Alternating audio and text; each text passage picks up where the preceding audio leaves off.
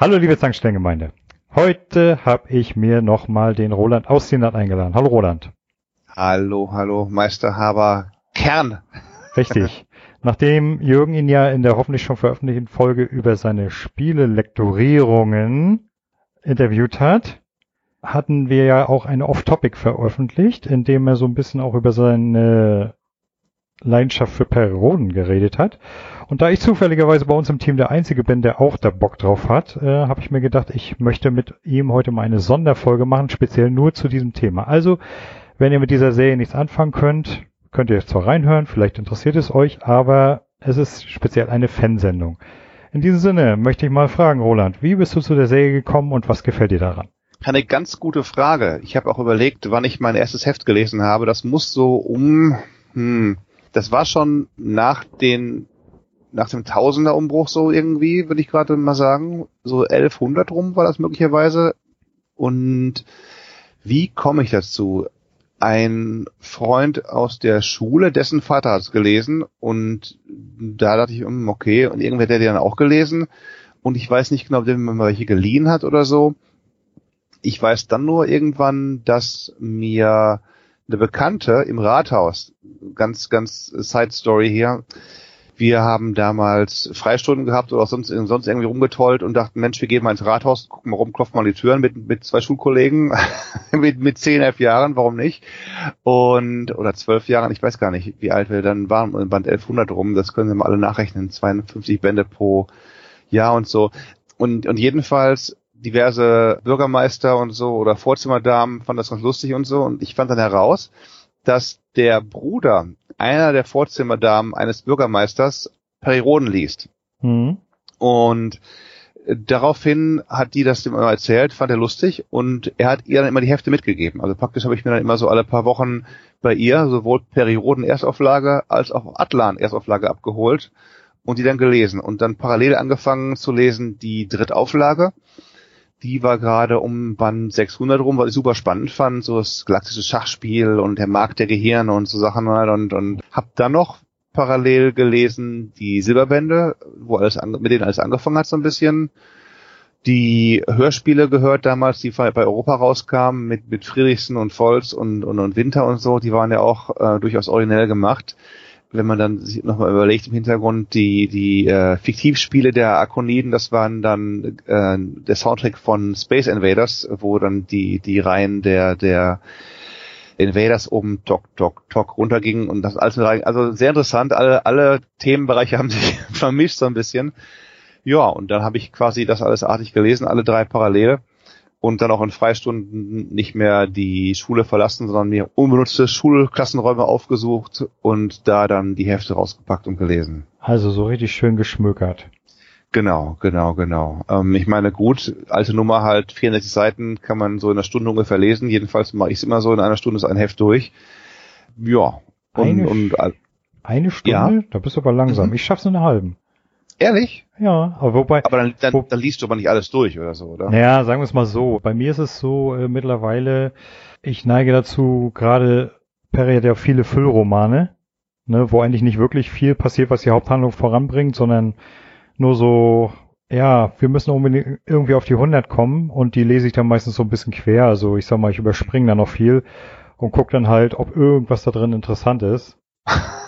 Fr früher habe ich mal. Frefe. Früher habe ich dann tatsächlich mal jeden Roman von Anfang bis Ende gelesen, aber das Muster wiederholt sich auch so ein bisschen, ne? Und äh, es ist ja nicht ohne Grund, dass in den Silberwänden die Füllromane rausgelassen werden. Wobei ich sagen muss, klar, Füllromane, es gibt welche, wo ich sage, Mensch, man hätte jetzt nicht wirklich auf 30 Seiten das neue Triebwerk erklären müssen oder irgendwie die Wetterverhältnisse auf dem Planeten X, den wir außerhalb dieser, dieses, dieses Zykluses nie wiedersehen werden. Aber andererseits ja, finde ich so schlecht und auch wieder nicht. Also klar, nicht alles, es kann nicht alles Spitze sein, hat schon Konfuzius gesagt, aber so richtige Füllromane, ich finde das eher, wenn für mich sind das so öde Romane, wo nicht viel passiert. Also selbst wenn, wenn du halt sagst, damals, die ich leider nicht gelesen habe, weil ich eben die Erstauflage nicht in Heftform gelesen habe, zu den ganzen, ganzen frühen Anfängen, da gab es irgendwie die Venus-Abenteuer, da sind die auf die Venus geflogen und mhm. was der Geier, was die da gemacht haben und so. Und das war halt auch nochmal wirklich lupenreine Science Fiction. Aber das haben die dann eben für die Silberbände gestrichen. Silberbände sind halt die Bücher für die Leute, die es nicht kennen, die es noch aus Interesse hören und dabei geblieben sind. Ich danke euch. Die Verleger haben sich gesagt, so, okay, um die, ich weiß nicht, wann die angefangen haben, Band 1000 oder so, haben sie gesagt, so, wir machen noch nochmal parallel eine sechste Auflage in Anführungszeichen.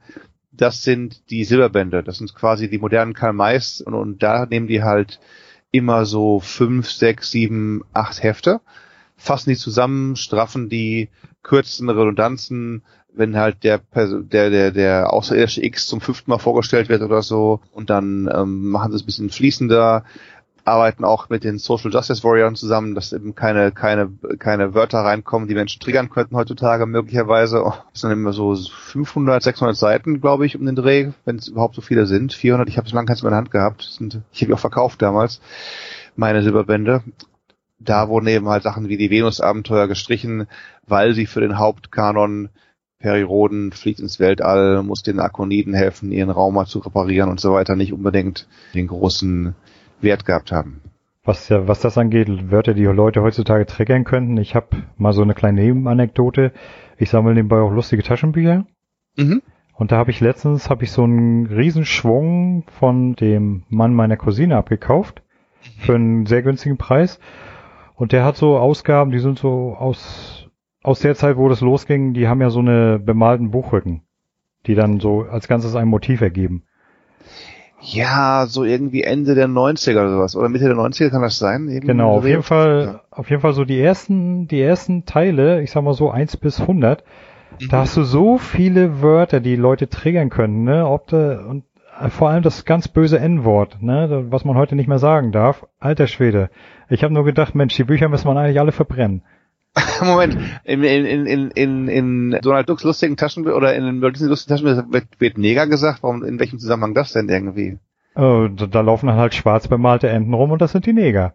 Lustige, schräge Nummern, habe ich nie gehört. Also ich habe auch von den Dingern viel gelesen, aber die, die Stories habe ich nicht gelesen. Ich meine, Pipi Langstrumpf wurde ja auch schon kurz, ist ja knapp an dem, an dem, am, am Canceling vorbeigerauscht haben dann ja auch dann irgendwie umgeschrieben, ihr Vater war ja irgendwie der, der Negerkönig, das darf man auch nicht mehr sagen heutzutage. Also, ja, jetzt ist es der Südseekönig.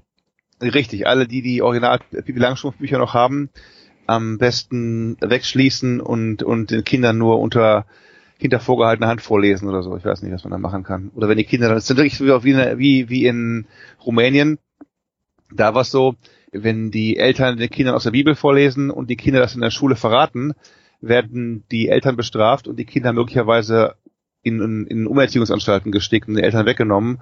Heute muss man aufpassen, welche Kinderbücher meine Eltern den Kindern vorliest. Wenn sie das dann in der Schule sagen, werden sie dann auch möglicherweise kriegen die Eltern was zu hören zu Hause. Das nur am Rande. ah gut, aber um mal wieder aufs Thema zu kommen. Was magst du an der Serie? Was mag ich an der Serie?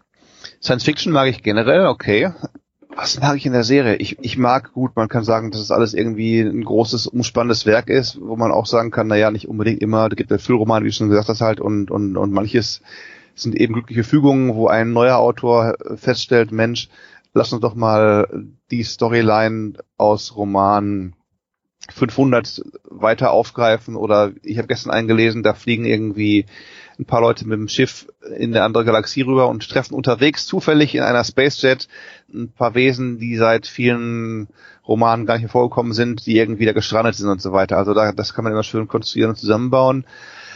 Trotz allem gut, gut geschrieben, trotz allem immer noch wirklich gut, dass es die, naja, sie servieren schon mal ab und zu Charaktere ab und so. Klar, nach, nach 3000 Heften können nicht alle Zählaktivatoren bekommen oder, oder auch alle, alle einfach funktionieren und so weiter aber es ist halt so ein bisschen vertraut halt auch, Mensch, das habe ich damals gelesen, als ich, als ich in meinen Teenagern war, äh, Teenageralter war, kann, kann ich heute immer noch lesen. Hm, schwer zu fassen, also warum isst man gerne Eiscreme so ungefähr, ne? Oder warum, warum, ich meine, gut, ich habe auch damals schon Zinkler gelesen, geht nicht mehr. Ich habe dann mal irgendwie äh, im Zuge meines Periodenabos, ab und gibt's dann mal irgendwelche Gratishefte von, von anderen Serien, da schmissen sie mal irgendwie Jerry Cotton rein den habe ich mal gelesen und dachte, boah, also Perioden ist schon manchmal, wo man sagt, gut, ich schreibe selber auch oder lektoriere auch, übersetze auch, das könnte man auch ein bisschen runterschreiben. Oder ich habe gestern zu Anfang gemerkt, so, stopp, nicht mit den Augen eines Lektors lesen, wo du halt das Verb lieber dahin stellen würdest als dorthin. aber ist immer noch vernünftig passabel geschrieben, während halt eben bei bei bei Jerry Cotton äh, No Offense und und und keine keine Böswilligkeiten gegenüber den Autoren, die das schreiben. Also also da da muss ich schon sagen, da habe ich halt ähm, meinem Dad immer gegeben, sag ich, liest du den mal hier, weil die auch Krimis gerne liest und sagte, nee, also da war schon war schon harter Tobak im Prinzip, halt war nicht gut geschrieben. Und sonst Sinclair auch damals gelesen, klar, so in den 80ern liest man alles, was irgendwie im, im, am, am Kiosk zu finden ist auch okay, aber da merkst du noch eben noch stärker. Du hast eben schon von den von den Versatzstücken gesprochen, wo die Sachen wiederholen, wo halt die Erde mhm. wird bedroht, die und die werden gehen verschollen, dieses Großraumschiff fliegt in die Galaxie, die noch nie ein Mensch zuvor gesehen hat und findet dort neue neue Zivilisationen und überhaupt. Und klar, Versatzstücke gibt's auch bei bei Star Trek oder bei Star Wars, aber auf wie viele Weisen kannst du halt gegen einen Vampir kämpfen oder kannst du halt erneut in die Hölle absteigen, um da das und das zu machen, siehe jetzt halt John Sinclair und so. Also genau. Das ist halt das Ding, du hast bei, bei Perry Roden immer noch mehr Spielwiese und diesen Sense of Wonder, den vielbeschworenen, diesen äh, mit großen Augen ins Weltraum fliegen, das klappt mal besser, mal klappt es weniger gut, wenn du halt einen Zyklus hast. Das sind halt eins bis bis bis hundert Hefte mal meistens, wo halt eine abgeschlossene Handlung drin vorkommt. Da kannst du halt mal Sachen haben, wo es eher rausgeht in wirklich völlig fremde Welten und völlig fremde Universen oder, oder was auch immer. Oder du kannst auch Sachen haben, die halt sich lesen wie Kaugummi. Also das ist halt dann auch immer, da liest du halt die Leserbriefe, die sagen, Mensch Leute, also macht doch mal ein bisschen, ein bisschen wieder mehr Sense of Wonder und so. Und das gelingt denen aber ganz gut, finde ich. Und deswegen, auch wenn ich viele Jahre hinterher bin mit der aktuellen Handlung, lese ich es immer noch. Was gefällt dir denn an Perioden? Was, was, was findest du denn an Perioden so gut, dass du es noch liest? Naja, ich kann ja mal bei mir einsteigen. Ich genau, bin, oder wie lange liest du schon? Ganz genau. Ich bin 1990 zu der Serie gestoßen. Und zwar dank meiner Mutter. Die hat mir zum Geburtstag den ersten Band der Silberbände geschickt, allerdings nicht geschenkt, allerdings nicht als Silberband, sondern ich weiß nicht, ob du die kennst, in der Weltbild-Edition. Die blauen Ausgaben, genau. Genau. genau, genau. Die hatten ja da halt den blauen Einband und nicht so ein schönes 3D-Bild. Hm? Das fand ich ja bei den Silberbänden auch immer ganz schick. Ja, das hat sie mir so geschenkt und ich denk, äh, was soll ich denn damit? Kenn ich, kenn ich nicht, mag ich nicht. Und dann stand es erstmal, ich glaube, boah, lass mich lügen, drei Jahre im Schrank oder so. Ehrlich? Ich ja, meine, ja. Das ist nur ein Buch, das hat ihr doch gar nichts, gar nichts getan bisher. Also ja, so, nee, so aber ich, ich hatte damals hatte ich noch überhaupt nichts mit Science Fiction am Hut. Oh, spannend. Was hast du da gelesen damals? Naja, ich meine, ich bin ja in der DDR aufgewachsen. Mhm. Da hast du Science-Fiction-mäßig ohnehin nicht viel guten Lesestoff gehabt. Meistens waren es dann irgendwelche tollen Russen, die irgendwelche Abenteuer im Weltraum erlebt haben und die waren meistens äh, so richtig schön kommunistisch korrekt geschrieben, formulier es mal okay. so. Also okay. auf gut Deutsch langweilig. Ja, ja, ja. So, und nach der Wende habe ich dann angefangen, so halt Videotheken zu stürmen, ne, mal ein bisschen was nachzuholen, was man nicht gesehen hat. Mhm. Und ich sag mal, kurz vor der Wende war so ein bisschen Science Fiction E.T. der Außerirdische, kam bei uns ins Kino. 83, ja. War, war ja nur, nee, bei uns 88, war ja nur sechs Jahre später, egal. Ah, okay. Den habe ich im Kino, ich glaube, vor, lass mich lügen, 20 Mal gesehen. Wow. Ich, ich fand den so toll, ich wollte ihn immer wieder sehen, aber das war wahrscheinlich die Abwechslung vom tristen Alltag. Keine Ahnung. Ist aber auch gut, hey, ist aber auch gutes Spielberg-Kino halt, ne, mit, mit den typischen Spielberg-Einstellungen und, und, und Lichten und, und Kamera hier und da und so weiter, ist ja, ist ja gut gemacht, also ohne Zweifel. Auf jeden aber Fall, und die, die, die gerade so die Szene am Ende, wo Elliot denkt, dass E.T. tot ist und dann kommt er und so raus und E.T. telefoniert nach Haus. Die Szene, ne? Auch mhm. beim 20. Mal, da ging mir noch das Herz auf. Also, das war schon richtig gut gemacht. Naja, jedenfalls. Und dann habe ich dann in der Videothek also ganz, so... ganz kurz nochmal, Star Wars gab's gar nicht bei euch sowas oder Star Trek nee, gab's? Ist gar nicht. Da komme ich ja jetzt gerade drauf. dann gucke ich so in okay. der Videothek. Star Wars. Hm. Aha. Sieht nicht schlecht aus. Naja, da hast du da, kriegt der Sterne, das Imperium schlägt zurück, Rückkehr der Jedi-Ritter hm, die anderen beiden sind nicht da, nimmst du mal Rückkehr der Jedi-Ritter mit. Ja. Uiuiuiui. Ui, ui. Natürlich total nur Bahnhof verstanden. Und dann habe ich gedacht, na, ich muss mal die anderen beiden gucken. Und dann habe ich noch gesagt, wieso Episode 4? Habe ich den Typen in der Videothek gefragt, sag mal, habt ihr Episode 1 bis 3 da? Sagt er, nö, die gibt's gar nicht. Ich denke, okay. Das ist, das ist ja auch, das ist ja auch mal eine, gut. Die gibt's gar nicht. das ist ja auch eine fantastische Nummerierung. Aber ich fand die da, ich fand die dann so toll und dann so langsam kam ich auf die Science-Fiction-Schiene. Mhm. Und dann hatte ich mal irgendeinen verregneten Nachmittag, hatte ich nichts zu lesen und dann denke ich, ach, du hast doch noch dieses Periodending jetzt da, na, guckst du da mal rein. Mhm. Dann habe ich angefangen und ja, was soll ich sagen? Drei Stunden später war ich fertig. Aber das war da keine Füllroman, die war schon raus. Wie, wie konntest du das Buch in drei Stunden durchlesen? Ich bin schon immer extremer Schnellleser gewesen und ich lese auch wirklich alles, wenn es mir gefällt. Also ja. Und ich sag mal, so ein Silberband, äh, oder besser gesagt, wenn mir ein Buch wirklich gefällt, dann verschlinge ich das auch regelrecht. Das mache ich auch, aber ich will noch irgendwas, äh, so, so Retainment zurück, zurückbehalten. Ich will noch wissen, was ich gelesen habe, außer halt, Mensch, es war ein gutes Buch. Ich frage mich aber keine Details mehr, weil ich so schnell gelesen habe. Da bin ich, bin ich. Ich, ich behalte alles. Respekt, Respekt. Ich bin ja auch ein Riesenfan von Harry Potter. Mhm. Und ich kann mich noch erinnern, den sechsten Band, wo der rauskam, den habe ich zu Weihnachten geschenkt bekommen.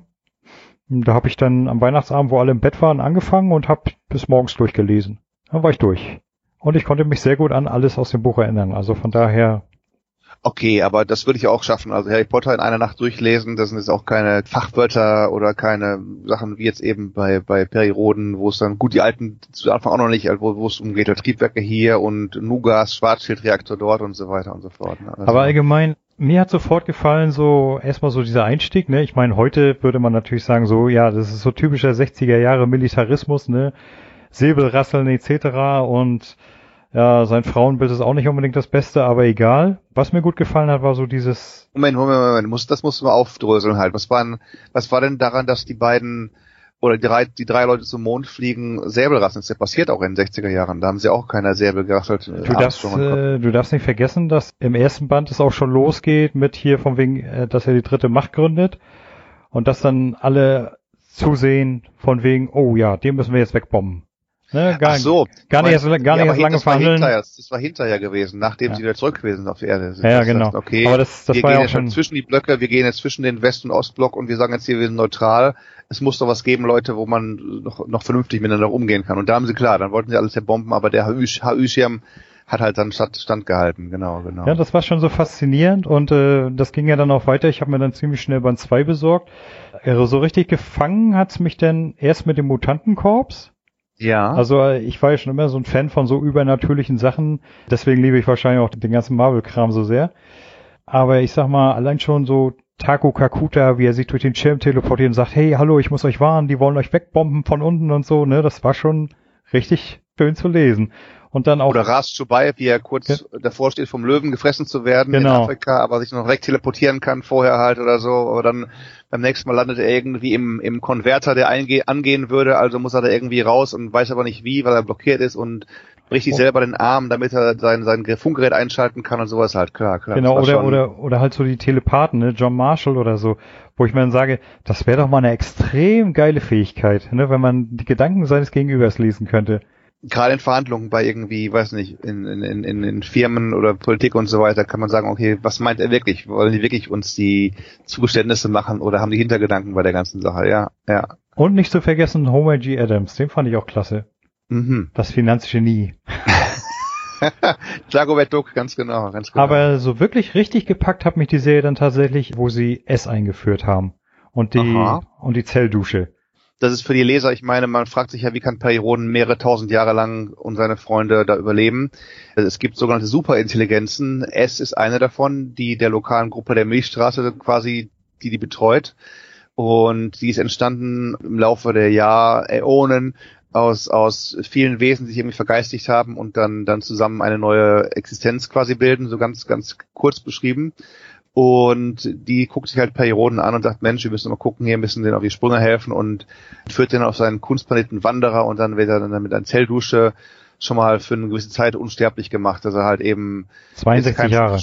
Genau, keinen Stufen mehr kriegen kann und so weiter. Er kann natürlich auch noch in Luft gesprengt werden, aber das ist natürlich schwierig für die Zelldusche zusammen zu duschen wieder alles. Aber wenn er jetzt nicht ganz, nicht ganz schusselig anstellt, kann er schon mal ein paar Jahre länger in der, in der Serie noch mit, mitwirken halt. Und um diese Superintelligenzen gibt es dann auch wieder die einen oder anderen einer Zyklen. Da gibt's gute, dann gibt's böse, dann gibt's S und Anti-S, was ich super spannend fand, die dann irgendwie das galaktische Schachspiel miteinander ausfechten und so und die kommen immer wieder ins, ins, ins Seriengeschehen rein. Nee, nicht zu vergessen Estarto, die eine Schwester von S ist. Hm. Und mittlerweile haben wir noch einen weiteren Protagonisten in diesem superreigen S-Verwandtschaftsverhältnis, aber dann würde ich dich spoilern, das wollte ich jetzt nicht. Genau, bitte nicht, bitte nicht. Was ich sagen wollte, jedenfalls, ich fand diese, diese Idee so faszinierend, so, man kriegt eine Zelldusche, man altert nicht, man wird nicht krank die meisten Gifte werden neutralisiert Mhm. und so. Man kann also faktisch nur noch durch einen Unfall oder durch ein Attentat sterben. Also da ich ja sowieso jemand bin, der das schade finde, dass seine Zeit endlich ist, weil ich gerne Mhm. noch wissen würde, ob wir es schaffen, uns in die Luft zu sprengen oder nicht. Oder ob wir es tatsächlich schaffen, irgendwann mal vernünftig zu werden. Das werde ich aber wahrscheinlich leider nie erleben. Davon Und- gehe ich aber auch nicht aus, dass wir vernünftig werden, muss ich leider sagen. Ja, aber okay. Ich fürchte es auch. Aber tatsächlich fand ich diese, speziell mit dieser Idee haben sie mich dann komplett gekriegt. Mhm. Und da habe ich mir dann gesagt, ich will jetzt alles wissen. Und dann habe ich angefangen, mehr vom Flohmärkten. Die blühten ja damals wie Sau in der DDR äh, oder in der Ex-DDR. Habe ich dann angefangen, die Heftroman, die haben sie dir hinterhergeworfen, ne? so 50 Pfennig das Stück. Teilweise Kiste, wenn du eine ganze Kiste genommen hast, 30 Mark, ne? Da waren dann meinetwegen 200, 300 Hefte drin. Mhm. Habe hab ich nicht Nein gesagt.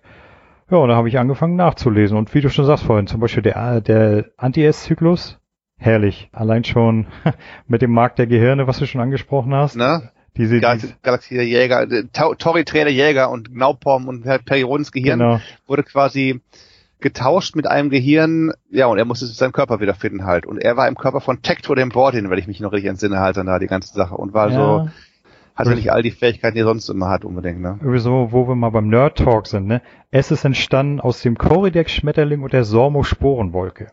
Ganz genau, ganz genau. Was ich halt bisschen, bisschen ernüchternd fand, die ganze Geschichte, wie das, was war das, war das 2000, wo sie die, die Entstehungsgeschichte geschrieben hat, durch Mensch irgendwie, man, klar, kann die Mythologien erklären, aber muss man es denn noch machen oder oder kann man auch sagen, liebe Leute, ist noch mal so und wir lassen noch mal ein paar Mysterien zurück in der ganzen Geschichte. Das fand ich nicht unbedingt so. Ich kann, ich kann dir auf jeden Ah. Fall schon mal verraten, dass der in S aufgegangene Sohn von Perry, der DeLorean, Ja, den wirst du wiedersehen äh, ab, oh, furchtbar. ab, furchtbar. Abband, Abband 1600. Moment, und, äh, 1600 mal zu 2600. 2600, genau. Okay. Und ich weiß ja nicht, wie deine Meinung sein wird, aber für mich war es einer der schlechtesten Zyklen überhaupt. Ich habe noch nicht gelesen, wie gesagt, aber ich fand, ich fand den, die Person DeLorean Roden fand ich sch- schlug was an der Kurve irgendwie. Gut, der hat nicht viel, viel gemacht, weil er irgendwie schon als Kind da irgendwie absorbiert worden ist damals. Ich weiß nicht mehr, in dem Zyklus, das war auch so ein bisschen ein Zyklus, der wollte viel machen, das, aber na gut, äh, bevor wir zu nerdig hier in der ganzen Sache werden. Aber ja, Perry Roden hat viele Kinder, viele, viele Söhne. Der eine ist dann mal irgendwann jahrelang in der Reha, weil er von einer fremden, fremden Intelligenz übernommen worden ist und so und, und, und überhaupt. Also nicht alle Storys sind immer spitze. alle Unterstorys sind spitze. Na, wenn du mal überlegst, wie viele Kinder hat er jetzt eigentlich? Warte mal, er hat, er hat Thomas Roden gehabt, der, Vorsicht bei den Spoilern. Äh, ja, Thomas Roden. ja, da sind wir ja noch, das solltest du ja eigentlich gelesen haben. Der die, Mori Aro, die Tochter hat er gehabt. Äh, nee, Mori, Ab ne? Mori Abro war seine, war seine Frau. Seine zweite. Ah, okay. Na, nach Tora. Mit, schon mit. Tora hat er Thomas, äh, Thomas Roden gehabt. Der, der ist doch dann, wollen wir auch Lea nicht so viel verspoilern und so weiter, halt, wenn die jetzt noch einsteigen sollten, was immer noch empfehlenswert ist. Dann, dann Michael mit, Roden. Mit, mit Mori Abro hat er äh, Michael Roden alias Dutton gehabt und seine Schwester, ach, wie hieß, wie hieß seine Schwester doch gleich? Susan meine ich. Richtig, Susan Roden. Dann war Irene. Irene. Ja, ich, ich habe ich hab's immer als Irene gelesen, die ja, Ich zu habe es einem, griechisch gelesen. Irene, okay. die ja zu einem Nacken geworden ist. Warum Ja. auch immer man eine Nacktschnecke sein möchte. Und die hat er ja gehabt mit Gesül, richtig? Yep, genau. So. Der gefallenen Kosmokratin oder was irgendwie. So viel sind es nicht, wenn man überlegt. Wir sind gerade durch, durch etwa 1000 Hefte durchgegangen. Genau. Ja, Moment, du bist doch jetzt gerade bei Band Ich bin 2000. bei 2200, genau. Dann bist du doch gerade bei seinem aktuellen Sprössling. Ja, aber das sind erst fünf, wenn du so willst, halt. Also von der Menge her, von der Menge der Kinder. Mhm. Ähm, in So, den und, Tausenden äh, von Jahren sind so viel nicht. Also das meine ich halt. Und weit, ja, dann hat er, Okay, mehr möchte ich gar nicht hören, weil dann will ich ja noch nicht. DeLorean nicht vergessen. DeLorean haben wir ganz vergessen. genau, DeLorean haben wir auch noch. Naja, das ist, das wäre, das wäre so ein kleiner unwichtiger Mini-Spoiler. Er wird noch eine Tochter Nee. haben. Möchte ich aber mehr nicht drüber wissen. Also über die Spoiler. Äh, die kannst du dann dir bitte dann verkneifen. Ich danke herzlich. In Ordnung, in Ordnung. Ach Mensch, immer diese Leute, die Spoilerangst haben. Ah, Ja, furchtbar. mag ich nicht. Mag ich nicht. Riss. Ähm, Kein Ja, aber Problem. jeden, jedenfalls.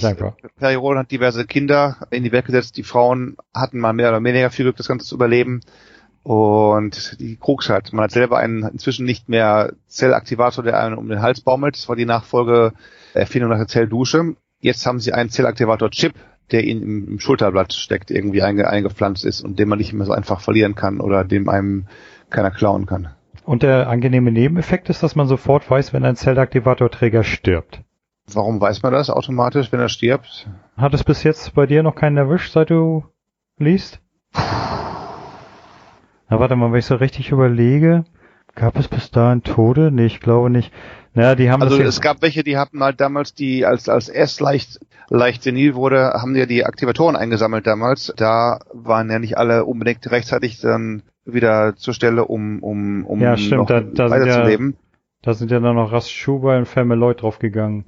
Genau, oder die die Zwillinge da und so weiter und, genau. und so. Aber naja, ähm, jetzt ist es auf jeden nee, Fall so. Ich kann mich nicht entsinnen. Wenn ein Zellaktivatorträger stirbt, wird der Chip mhm. vernichtet automatisch, mhm. weil er ja auf ihn geeicht ist und aus seiner Schulter steigt das Bild einer Spiralgalaxis empor und ist auf jedem Planeten der Galaxis zu sehen. Aha. Also was zu sehen? Das, das Bild der Galaxis oder das, ihm, das, oder Bild was, der, was? das Bild der Spiralgalaxis und es gibt sozusagen einen mentalen Nachhall, dass jeder sofort in der Galaxis weiß, oh, ein Zellaktivatorträger ist von uns gegangen. so, so ungefähr so, so ungefähr wie wie wie bei Obi-Wan Kenobi. Ich spüre eine starke Erinnerung, äh, Erschütterung der Macht. Als ob Millionen also, in panischer Angst aufschrien also und plötzlich verstummten. Genau, heißt also wirklich, dass, wie soll ich sagen, dass, dass wirklich auf jedem Planeten, ob, ob da jetzt intelligentes Leben wohnt oder nicht, des Universums oder der Galaxis, der, der S-Gruppe sozusagen, oder wo sehe ich das Bild halt? Oder auf jedem, auf jedem Planeten? Nee, nur, dem, nur, die, nur in der, die schon mal gewesen sind oder so? Nur in der Milchstraße. Oder? Nur in der Milchstraße. Okay. Wobei ich dazu Aber auf jedem, sagen muss. auf jedem Planeten dabei, auf jedem Planeten. Äh, genau. Wobei ich dazu sagen muss, äh, bis jetzt mussten wir uns noch nicht von allzu viel mehr verabschieden. Mhm, mhm, mhm. Das heißt also, es gibt dann keine Reserve, gut, es ist so verschwunden gerade, aber gibt dann keine Reserve, Reserve-Dinger raus für irgendwie, für, für treue Freunde, gibt's dann nochmal einen wieder, dass man sagt, okay, es müssen immer Motto, es muss immer, es müssen immer x Ritter um die Tafelrunde sitzen. Es kann nicht sein, dass auf einmal ein Ritter fehlt oder sowas halt, das, das gibt's nicht. Nein, nein, also ich sag mal, die, die wichtigsten, die sind ja sowieso unkaputtbar, also sei es nur, sei es nun äh, Perry oder Bully oder Atlan oder mhm. Ichotolot, Cookie, mhm Wobei mit Cookie. Ich möchte keine Spoiler hören. Ich möchte keine Spoiler hören. Vielen Dank. Nee, das ist, das ist kein, das ist kein Spoiler. Mit Cookie, da vermuten die Leser immer, dass er mal aus der Serie raus soll, aber kann ich mir ehrlich gesagt nicht vorstellen. Ich, ich finde das immer so putzig, wenn Leute im Forum dann so, lass doch Cookie endlich mal sterben. Wer, warum denn? Mein Gott, lass mir meinen Cookie da.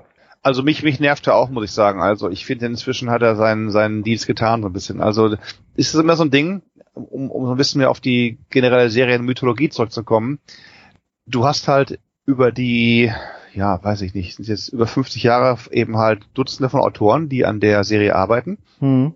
Jetzt kann man sich fragen, okay, wie wird denn das ganze Ding geplant? Da gibt's halt eben immer ein, ein grobes Konzept für 100 Bände oder auch mal mehr für Torrigon und so Geschichten oder auch auch damals um um um äh, Endlos Armada tralala aber die generelle Planung ist so 100 Bände und die werden eben äh, in, in Exposés vorverfasst so ein bisschen und das ist halt so eine Art Zusammenfassung und dann darf eben Autor X sich ein Exposé schnappen und da steht dann drin, Harry fliegt auf einen neuen Planeten, auf dem neuen Planeten gibt's Fischer, die Fischer müssen ein hartes Leben machen, schildere das harte Leben der Fischer, hinterher trifft er einen von ihnen und sie reisen zusammen weiter, also im ganz, ganz grob dumm gesprochen halt und dann gibt's natürlich Autoren, die halten sich dran, dann gibt's Autoren, die sagen, ist ja schön und gut, jetzt habe ich ein Exposé das kann ich immer auf ein, zwei Seiten behandeln. Aber den Rest der 64 Seiten schreibe ich meine eigene Geschichte, führe meine eigenen Charaktere ein. Äh, hat der Volz gerne gemacht damals eben und, und äh, das wird von manchen Lesern gemocht, vom Lektor wahrscheinlich mit, mit Haarsträuben beobachtet, aber dann irgendwann sind die dann, etabliert sie noch die Figuren, so, und dann irgendwann sagt dann der, der Autor, okay, ich habe die Nase voll, ich gehe in Rente, oder was bei Periodenautoren interessanterweise passiert, die sterben alle recht, recht früh. Man weiß nicht warum. Ungesunde, ungesunde Leben der, der, der Medienschaffenden. Nein, nein, kein Zellaktivator. Das kommt dazu noch. Keine Zelldusche, kein Zellaktivator, kein Zellaktivator-Chip. Und so, jetzt habe ich halt aber einen Charakter, der wurde erfunden von Autor A, der ist aber tot. Jetzt kann Autor B den weiterführen vielleicht, aber kriegt er die Nuancen hin von Autor A? Ich sage nur halt Star Wars 1 bis 3 oder für uns alte Menschen oder für die neuen Menschen Teil 4 bis 6. Und dann hast du halt eben Star Wars 7, 8, 9, letzten Schmutz. Und, und äh, da ist so ein, bisschen, so ein bisschen ähnlich, dass halt eben die, die Autoren die dann eben im, in S aufgegangen sind, nicht mehr schreiben können. Und dann wird es irgendwann mal nervig. Also mit Gookie, wenn der nur noch zum Plagiat seiner selbst verkommt, dann kann ich die verstehen, die sagen, lass Gookie mal endlich über die Klinge springen. Ja, wobei, äh, er hat ja mittlerweile ein bisschen mehr Profil bekommen. Sie, sie loten in späteren Bänden jetzt, die, die noch auf die zukommen, auch so ein bisschen sein, seine Vergangenheit aus. Mhm. Und, er, und, er hat einen, und er hat in den 1700er, glaube ich, eine neue Fähigkeit bekommen. Oh, oh, bin ich mal gespannt. Ja. Es ist wie beim Rollenspiel. Wenn du lange noch dabei bleibst, kann, kannst du ja, genau. so eine neue er, Fähigkeit. Er, er, er, hat praktisch aufgelevelt. Nicht schlecht, nicht schlecht. Hat ein bisschen länger gedauert bei ihm halt dann da, aber er hat aufgelevelt. Wobei seine Fähigkeit gar nicht mal so unnütz ist und sie spielt auch im aktuellen Zyklus eine große Rolle. Okay, bin gespannt. Na, aber was, was mir an der Serie auch gut gefällt, ist so der Einfallsreichtum. Ne? Ich meine, ja klar, du hast die groben Eckpunkte und wenn man es mal aufs, aufs Grobe runterbricht, ist es ja eigentlich immer so, alle 100 Bände kommt eine neue Macht in die Milchstraße, bedroht die Erde, alle sind sie erstmal hilflos, dann fliegt Perry los, macht irgendwelche Zeitreisen, fliegt in eine andere Galaxie, bla bla bla, findet das Wundergegenmittel, macht sie alle platt und los geht's von vorne, richtig? Ah, verkürzt gesagt. Also es gibt auch Sachen, wo er schon mal einfach nur losfliegt oder unterwegs ist. Also das ist nicht unbedingt immer die Invasion, aber es gibt schon immer viele, es gibt schon einige Invasionen, wo man sich fragt, was ist denn so doll an der Erde, dass immer alle dahin wollen. Also es ist ja wie Urlaubsinsel so und so, warum müssen alle auf die Insel fliegen, wenn es auch noch andere Inseln gibt, so ungefähr. Ne? Warum müssen alle an den Ballermann, wenn es doch viele andere Kneipen gibt? Aber nein, es muss der Ballermann sein. Ja, sie haben es ja versucht zu erklären durch dieses 6D-Juwel, was ja, in der Sonne eingebettet ist. Ne? Das ist so, so, so wie die Motten zum Licht fliegen, so fliegen ja. alle, inter, alle, alle intergalaktischen Bösewichte zur, zur Erde. Ah, come on, also äh, äh, kann ich, habe ich nicht ganz gekauft, die Nummer halt, aber gut. Auf jeden Fall würde mich meins interessieren, zu deiner Meinung dazu, der Torrigon-Zyklus, ne? Ja. Das, das war der erste, nee, das war der zweite Großzyklus, glaube ich. Der erste war, meine ich, der mit dem, mit der großen Lehre. Und der zweite ah. war, der richtige, erste richtige Großzyklus war der Torrigon. Meinst du, das Ding war von Anfang an so lang geplant? Hm. Das müsste man halt den auch nicht mehr lebenden Autor, äh, den nicht mehr Planer der ganzen Sache fragen halt. Robert Feldhoff meine ich, richtig? Ja. Ich überlege, ich würde es so beantworten, wenn ich eine, nach einer kurzen Nachdenkensphase antworten dürfte, würde ich sagen, jein. Sie haben vielleicht gesagt, Mensch, lass uns mal diesen, diese, diesen Zyklus so und so beenden. Und dann hat einer gesagt, komm, jetzt noch einen drauf. Warum packen wir nicht das noch rein? Das ist eine gute Idee. Wir bauen es weiter auf. Und dann beim nächsten Treffen zwei später, weißt du was? Warum bauen wir es nicht noch weiter aus und machen noch das und das draus? Gute Idee, machen wir weiter so. Also, dass sie quasi das Ganze immer sich selber im, im, wie im, wie im Wettstreit, wie im, wie im Wetttrinken an Ideen übertroffen haben und deswegen noch weiter aufgebauscht haben und dann sagten, so jetzt müssen wir mal irgendwann zu Ende kommen. Und das Ende war ja enttäuschend von dem Ding. Also das, das, das man dann so über, über mehrere hundert Bände aufbaut, wird in, wird noch, es gab noch wirklich noch Füllbände, drei, vier Hefte vor dem, vor dem Ende gab es noch Füllbände, äh, wo ich sage, Leute, sieht nicht gut aus und, und das Ende vom Turgon-Zyklus war dann auch eins, was mich sehr enttäuscht zurückgelassen hat. Gerade nach den ganzen fantastischen Ideen, wie du hast halt diesen Cow-Tender, wo die Zeit langsamer vergeht oder schneller vergeht, schneller vergeht, damit halt du hast ein Problem, dann schickst du halt das Problem in die Ecke des, des Systems, wo halt die Menschen alle oder die Wesen alle zigmal schneller leben, wo halt dann dadurch das, das Problem, was für dich mehrere Stunden nur braucht, haben die in mehreren Generationen gelöst und so weiter. Geniale Ideen, aber das Ende halt vom Tolgon-Zyklus. Hm. Aber sorry, du wolltest mir sagen, ob du meinst, dass es geplant war vorher von vornherein so lang oder nicht. Was denkst du? Naja, ich fand eigentlich, das baute alles so schön aufeinander auf und ich fand eigentlich gerade so in der ersten Hälfte des Torrigon-Zyklus wirkte das nicht unbedingt so, als ob es nur auf 100 Bände geplant war, auf mich jedenfalls. Und was jetzt die Auflösung angeht, also ja, sagen wir es mal so, so schlecht fand ich sie gar nicht. Ich, Echt? Ich fand auf jeden Fall nicht schlecht, dass sie den Malstrom wieder reingeholt haben. Das war nett, klar. Das, also es war viel, im ganzen Zyklus war viel, viel Fanservice, würde ich sagen. Der ganze Zyklus hat wirklich viel, viel Fanservice gebracht im Sinne von alten und, und, und Bekannten, die wieder aufgetaucht sind und so, genau. Was genau. ich ehrlich gesagt so ein bisschen schade fand, war, dass der dritte Weg von Torrigon eigentlich nur Fake war. ja, alles Fake, liebe Freunde. Und so, so von wegen S als Doppelagent für die Kosmokraten und so, das fand ich dann doch ein bisschen too much. Ja, oder der Kosmokrat, der dann irgendwie als als mit, mitreist, aber eben halt, weil er weil er sich nicht in unsere Welt hatte, hat unsere Reservekörper an Bord und so, hm. und der ist dann Naumari, Naurari, irgendwas der Wesen halt dann da, die einäugigen Zyklopenwesen da, die dann da, ihre Maunari, die dann, die dann, die dann ihn Und dann sagt er dies, sagt dann das und so und ah, das fand ich auch, auch so ein bisschen too much irgendwie. Ja, das ist ja genau wie mit dem angekündigten Jahrtausend der Kriege, Mhm. was sich dann auch nur als Makulatur rausgestellt hat. Also von daher, mh, naja. Mhm. Wobei ich, wobei ich sagen muss, äh, so gerade so die kosmischen Fabriken und so und die K.O.-Tender und so, die fand ich echt nicht schlecht. Drum halt, es waren gute Ideen dabei. Also es war jetzt nicht, dass man sagen würde, war jetzt kein Sense of Wonder und so weiter dabei bei dem ganzen Ding halt. Und, und das war ja quasi mein Neueinstieg, nachdem ich Pause gemacht habe. Ich bin ja ausgestiegen aus der ganzen Geschichte ein paar, paar Jahre, weil es mir zu absurd wurde halt mit Endlose Armada habe ich noch mitgemacht, dann irgendwie, was gab's danach, irgendwie Chrono Foskine und so, dachte ich, liebe Leute, jetzt, jetzt reicht's irgendwie, ist mir zu sehr Fantasy und zu abstrus und auch Atlan war ja dann vorbei, aber der letzte, letzte Atlan-Zyklus war auch eher Fantasy als wirklich Science Fiction. Und äh, wenn ich Fantasy will, bin ich gerne Freund von High Fantasy, dann spiele ich irgendwie Rollenspiele oder oder Herr der Ringe oder was, aber Science Fantasy ist nicht ist nicht ganz so meins irgendwie und das, deswegen bin ich raus und dann erst wieder eingestiegen, als es die es gab ja ein zu PC Player Zeiten gab es ja ein naja, durchwachsenes Grafik-Adventure und da hatten wir Kontakt mit den Leuten vom Verlag und haben denen dann gesagt, hey, hier, warum nicht mehr Austausch? Ihr schickt uns mal ein paar Hefte, wir schicken euch ein Heft und so oder ein paar Hefte und, und haben wir dann das ganze Jahr lang gemacht auch noch und hätte sogar mal, dann gab es noch neue Pläne für ein Periodenspiel und ich habe es auch schon mal erzählt in anderen, an anderer Stelle, aber es hätte dann mal ein Perioden wir haben sogar mit Kelsen habe ich gesprochen, sag ich, Kelsen, hast du nicht Lust irgendwie, das war damals, als wir Titelbilder gemalt haben für, für PC Player, ein Titelbild zu machen, Periodenspiel und so und, und, und dann gab es irgendwelche anderen Deals und wir hatten quasi schon ein nur für uns gemaltes Alfred Kelsner Perioden-Titelbild für PC Player quasi bereit, aber ist dann nicht so aus geworden leider. Aber das, das wäre mal was gewesen. Das ist auch so eine Sache, die mir aufgefallen ist hier seit dem Tod von Johnny Bruck. Finde ich, sind die Titelbilder nicht mehr so originell. Oder komme, oder find, empfinde ich das jetzt nur so? Wie siehst du das? Weiß nicht. Also der Bruch hat ja oftmals wirklich übelst gestohlen, Ideen gestohlen oder seine legendären Collagen, wo er ein Foto nochmal aufgeklebt und drum rumgemalt hat. Also der hat schon, war schon Massenproduzent, gute Bilder gemacht, klar. Ich mag die Kelsner Beschichten immer noch mit großen Raumschiffen und Sachen und so und bin immer noch ein Fan davon. Ich bin jetzt kein großer Freund. Ich weiß nicht, wer macht denn das? Nicht Papen, Papenbrink, Pape, Papenhoff, Pape. Pap Papenbrink. Pap doch Papenbrink.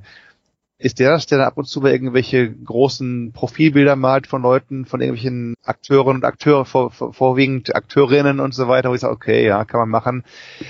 Ich habe jetzt gerade eins, was ich gestern gelesen habe, liegt hier neben mir, der Band Expedition ins Ungewisse. Ich glaube, hat auch wieder, wer hat das gemalt? Mal hinten kurz gucken. Ich kann dieses Logo nicht erkennen. Es wurde gemalt von Titel Dirk Schulz. Dirk Schulz malt den Punkt, in der, an dem ein, ein, ein Großraumer eine Spacejet trifft, mit diesen Außerirdischen, die sich ja irgendwie getummelt haben, die man lange nicht mehr gesehen hat. Es sind zwei Außerirdische, ist ganz klar, ist bekannt, sind immer zwei gewesen, die seit, seit Jahrtausenden auch irgendwie erst im Tiefschlaf waren, Kosmokraten, Hilfsvolk, wie auch immer, und jetzt dann irgendwie wieder, wieder aufgewacht worden sind im Torgon-Zyklus damals, die sind dann da aufgetaucht am Titelbild sehe ich drei von denen. Sag ich, das ist doch Quatsch. Also liebe Leute, hat er den Roman gelesen? Hat er mal so Exposé gelesen? Warum, warum malt er da drei drauf? Wenn es nur zwei gibt, sorry. Und, und klar, es gibt, die Mutter kriegt ein Kind irgendwie immer irgendwie unterwegs, aber ja, das Kind fliegt nicht irgendwie im Weltraum rum mit denen, es fliegt nicht irgendwie mit Waffen und irgendwie, also nee, tut mir leid, also wenn das Bild nichts mit dem, mit dem Roman zu tun hat, das nervt nicht viel mehr als, als die, die Malqualität, muss ich sagen. Frage, äh, welch, welche Figuren sind das jetzt? Wie? Das fragt mich der Mann mit dem absoluten Gedächtnis. Ja, ne. Also die, die 2200, das ist jetzt doch schon eine Weile her. Das sind diese Algorian-Typen. Ach, der, ich, ich war mir nicht Diese- sicher, aber genau. Ach. Das sind nämlich zwei. die Typen die, mit haben, dem unaussprechlichen Namen. die kriegen halt irgendwie, haben schon Kinder bekommen wieder und jetzt haben sie sie zurückgelassen. Jetzt fliegen sie los, weil sie irgendwie hohe Algonium brauchen und dann dabei aber und wie auch immer haben dann irgendwie, sie ist wieder schwanger und kriegt ein Kind, was dann Terraner wird, weil es auf einem Krieg, auf einem Schiff der, der LFT, der Liga Freien Terraner, geboren wird. Und jedenfalls ähm, auf dem Titelbild sind aber drei zu sehen, wo ich sage, okay, finde ich ähm, seltsam. Also dann wünsche ich mir lieber Titelbilder, die auch mit dem Roman zu tun haben. Na, mit denen, mit denen wirst du noch eine Weile zu tun haben. Was ich noch einwerfen wollte, wenn du keine Science-Fiction-Fantasy magst, dann solltest du besser die Bände 2700 bis 1804, nee, bis 2700 bis 2874 auslassen. Fast 200 Bände, okay. Was ist da los? Das ist der Zyklus um das atopische Tribunal.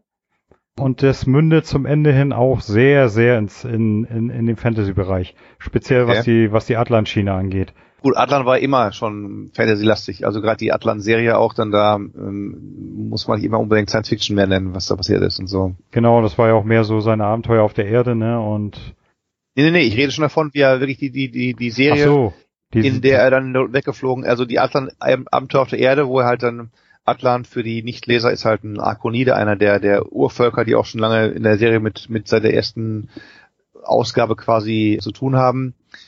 Er hat schon vor Perioden irgendwie das Gefallen von S gefunden, lebt da irgendwie auf der Erde als, als untergetaucht und schläft da in seinem, seinem, seiner Zeit, schläft in so einer Art Gruft und ab und zu, wenn es irgendwie Ärger gibt, wird er dann aufgeweckt und dann muss er gucken, dass er den Ärger irgendwie so, wie so ein Geheimpolizist klärt und er war dann wirklich bei großen Weltgeschehnissen dabei und, und das ist schon ganz, ganz witzig geschrieben, die Atlant-Zeitabenteuer, wo er dann, weiß ich nicht, damit mit Genghis Khan rummacht und allen möglichen Sachen, die wir aus unserer Geschichte kennen, Herz, ja, das Ja, ist so passiert, aber Atlan war auch dabei und der hat mitgeholfen, dass das alles so wird, wie es wird halt, in der Weltkriege und was nicht noch alles halt. Und der hat dann aber irgendwann von der Erde Abstand genommen in seiner eigenen Serie, die sie dann aus Perioden parallel entwickelt haben. Das ist Perioden Atlan und Atlan war dann wirklich tiefer mehr so in Fantasy reinge, reingerutscht, die ganze Sache am Ende. Ja, jetzt hast du es aber durcheinander gebracht. Atlan hat nicht das Gefallen von S gefunden, sondern S hat zwei Zellaktivatoren bekommen von den Kosmokraten. Ein für Atlan, ein für Perry. Nur Atlan seinen gegeben und Perry sollte seinen bekommen, nachdem er sich bewiesen hat. So, Also hat schon den Gefallen, das Gefallen, den Gefallen von S gefunden. Der hätte S sagen können, behalte ich, will ich nicht, warum soll ich Atlan den Aktivator geben, so ungefähr. Also Nee. in, insofern, die sind ja die einzigen gewesen, bei denen die Zellaktivatoren von Anfang an auf sie geeicht waren. Hm. Und Atlan, warum hat er das Ganze gemacht? Aus dem einfachen Grund, er wollte, er war auf der Erde gestrandet, nicht untergetaucht. Und er wollte die Menschheit dahin bringen, dass sie ein Raumschiff bauen kann, damit er wieder nach Arkon kann. Ja, okay, okay. Ja, Auch da kann, das, ist so- das ist so ein bisschen, ist so ein bisschen wie, ist so ein bisschen, ist so ein bisschen wie nenn Star Trek Voyager. Wir sind, wir sind gestrandet und im Film, wir müssen 70 Jahre nach Hause fliegen. Hier gäbe es Möglichkeiten, einen Wurm noch zu nehmen und abzukürzen. Nein, das würde die erste Direktive durcheinander bringen. Wir müssen weiterfliegen. Und Atlan hätte auch einfach nur einen Sender bauen können. Verdammt nochmal, hätte kein Raumschiff bauen müssen. Der hätte einfach sagen können, so, jetzt baue ich mir irgendwie einen, einen, einen Sender. Ich weiß, wie Dinger funktionieren. Ich bin ja nicht dumm. Ich habe auch mein, mein, mein Gehirn, mein extra Sinn, Sinn, Sinn und kann sagen, so, ich baue mir irgendwie Gut, ich kann auch irgendwie kein Metall schürfen, aber das kann ich irgendwie ein bisschen beschleunigen, wie auch dann damals das transparente Aluminium in Star Trek 4 erfunden worden ist, hätte er auch selber erfinden können, so ungefähr. Ja, also insofern, insofern die mein- Autoren schon gerne das, das so genommen, dass, dass er halt eben gestrandet war auf der Erde halt. nettes Nebendetail, Atlan hat Atlantis erbaut. Ja, ja, also das, das fand ich auch immer so ein bisschen absurd, die Klamotte halt. Also, sorry. Aber du kannst nicht, du, du, du kannst nicht sagen, dass die Autoren keine Ideen hatten. Ah, sicherlich, So, sicherlich. so absurd sie auch immer gewesen sein möchten. Das war ja genauso wie mit dem Robotregenten, ne? Heutzutage reden sie alle davon, oh, künstliche Intelligenz, bla, vielleicht werden wir von Maschinen regiert. Und ja, da hat der Robotregent halt mal das ganze degenerierte Arkonidenvolk regiert. Sicher, sicher. Aber Roboter, die Leute reagieren und so weiter, ist jetzt auch nicht eine Erfindung von Perioden. Das gibt's ja auch schon, weiß nicht, sicherlich in, in früheren Science-Fiction-Romanen von, ja, weiß nicht. Wobei ich sagen muss, die, die Fiktivspiele der Arkoniden, die du von angesprochen hast, Ja, ich konnte mir darunter nie was vorstellen, ne? Äh, Zu der Zeit, wo ich Perry gelesen habe, hatte ich noch nie Videospiele gespielt. tatsächlich. Und äh, beim Lesen konnte ich mir darunter Kein Robotron, kein Robotron-Rechner in der Verwandtschaft gehabt oder Nein, gehabt gar oder sowas? nichts, gar nichts. Man, mein erste, das erste Mal, wo ich mit Videospielen in Berührung gekommen bin, war durch so einen ollen Atari 2600 Aha. und danach war es dann Game Boy Mhm. und das hat mich dann auch wieder gleich so angefixt, dass ich dann mir noch ein Master System besorgt habe, ein NES, ein Mega Drive, Mhm. Sehr gut, sehr gut. dann wo es rauskam gleich ein Super Nintendo, also ich hatte sie alle zu Hause stehen. Alles was es von Mhm. Sega und Nintendo gab, war meins. Bis zur ersten Playstation. Und dann bin ich lange, lange Zeit ausgestiegen aus dem Ganzen, bin 2.4 auf den PC gewechselt, war dann bis 2013 reiner PC-Spieler und habe Mhm. mir dann, weil es ein unschlagbares Angebot gab, eine Xbox 360 geholt. Mhm.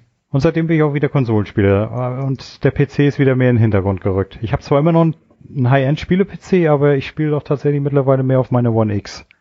Ja, weil es wahrscheinlich eben auch geht mir ähnlich. Also ich kann auch noch Spiele spielen auf meinem Ding hier ohne Schwierigkeiten, aber du hockst halt den ganzen Tag schon, ich jedenfalls am PC und da ist mal schön irgendwie mal abends nicht mehr dran zu hocken, außer man wird wieder angefixt von Diablo 2, wo wir gepodcastet haben vor einer Woche, zwei Wochen mit den Spieleveteranen drüber und ich jetzt inzwischen da im Nightmare-Modus bin, äh, im dritten Akt und so. Also von daher, man ja, äh, aber sonst, sonst spiele ich auch lieber auf Konsole, wo ich ein bisschen größeren Bildschirm habe, ein bisschen weiter weg sitze von und so weiter und so weiter. Ja, ich, weil ich lümmel mich schon auf meine Couch, schmeiß meinen 82 mhm. Zöller an und dann passt das.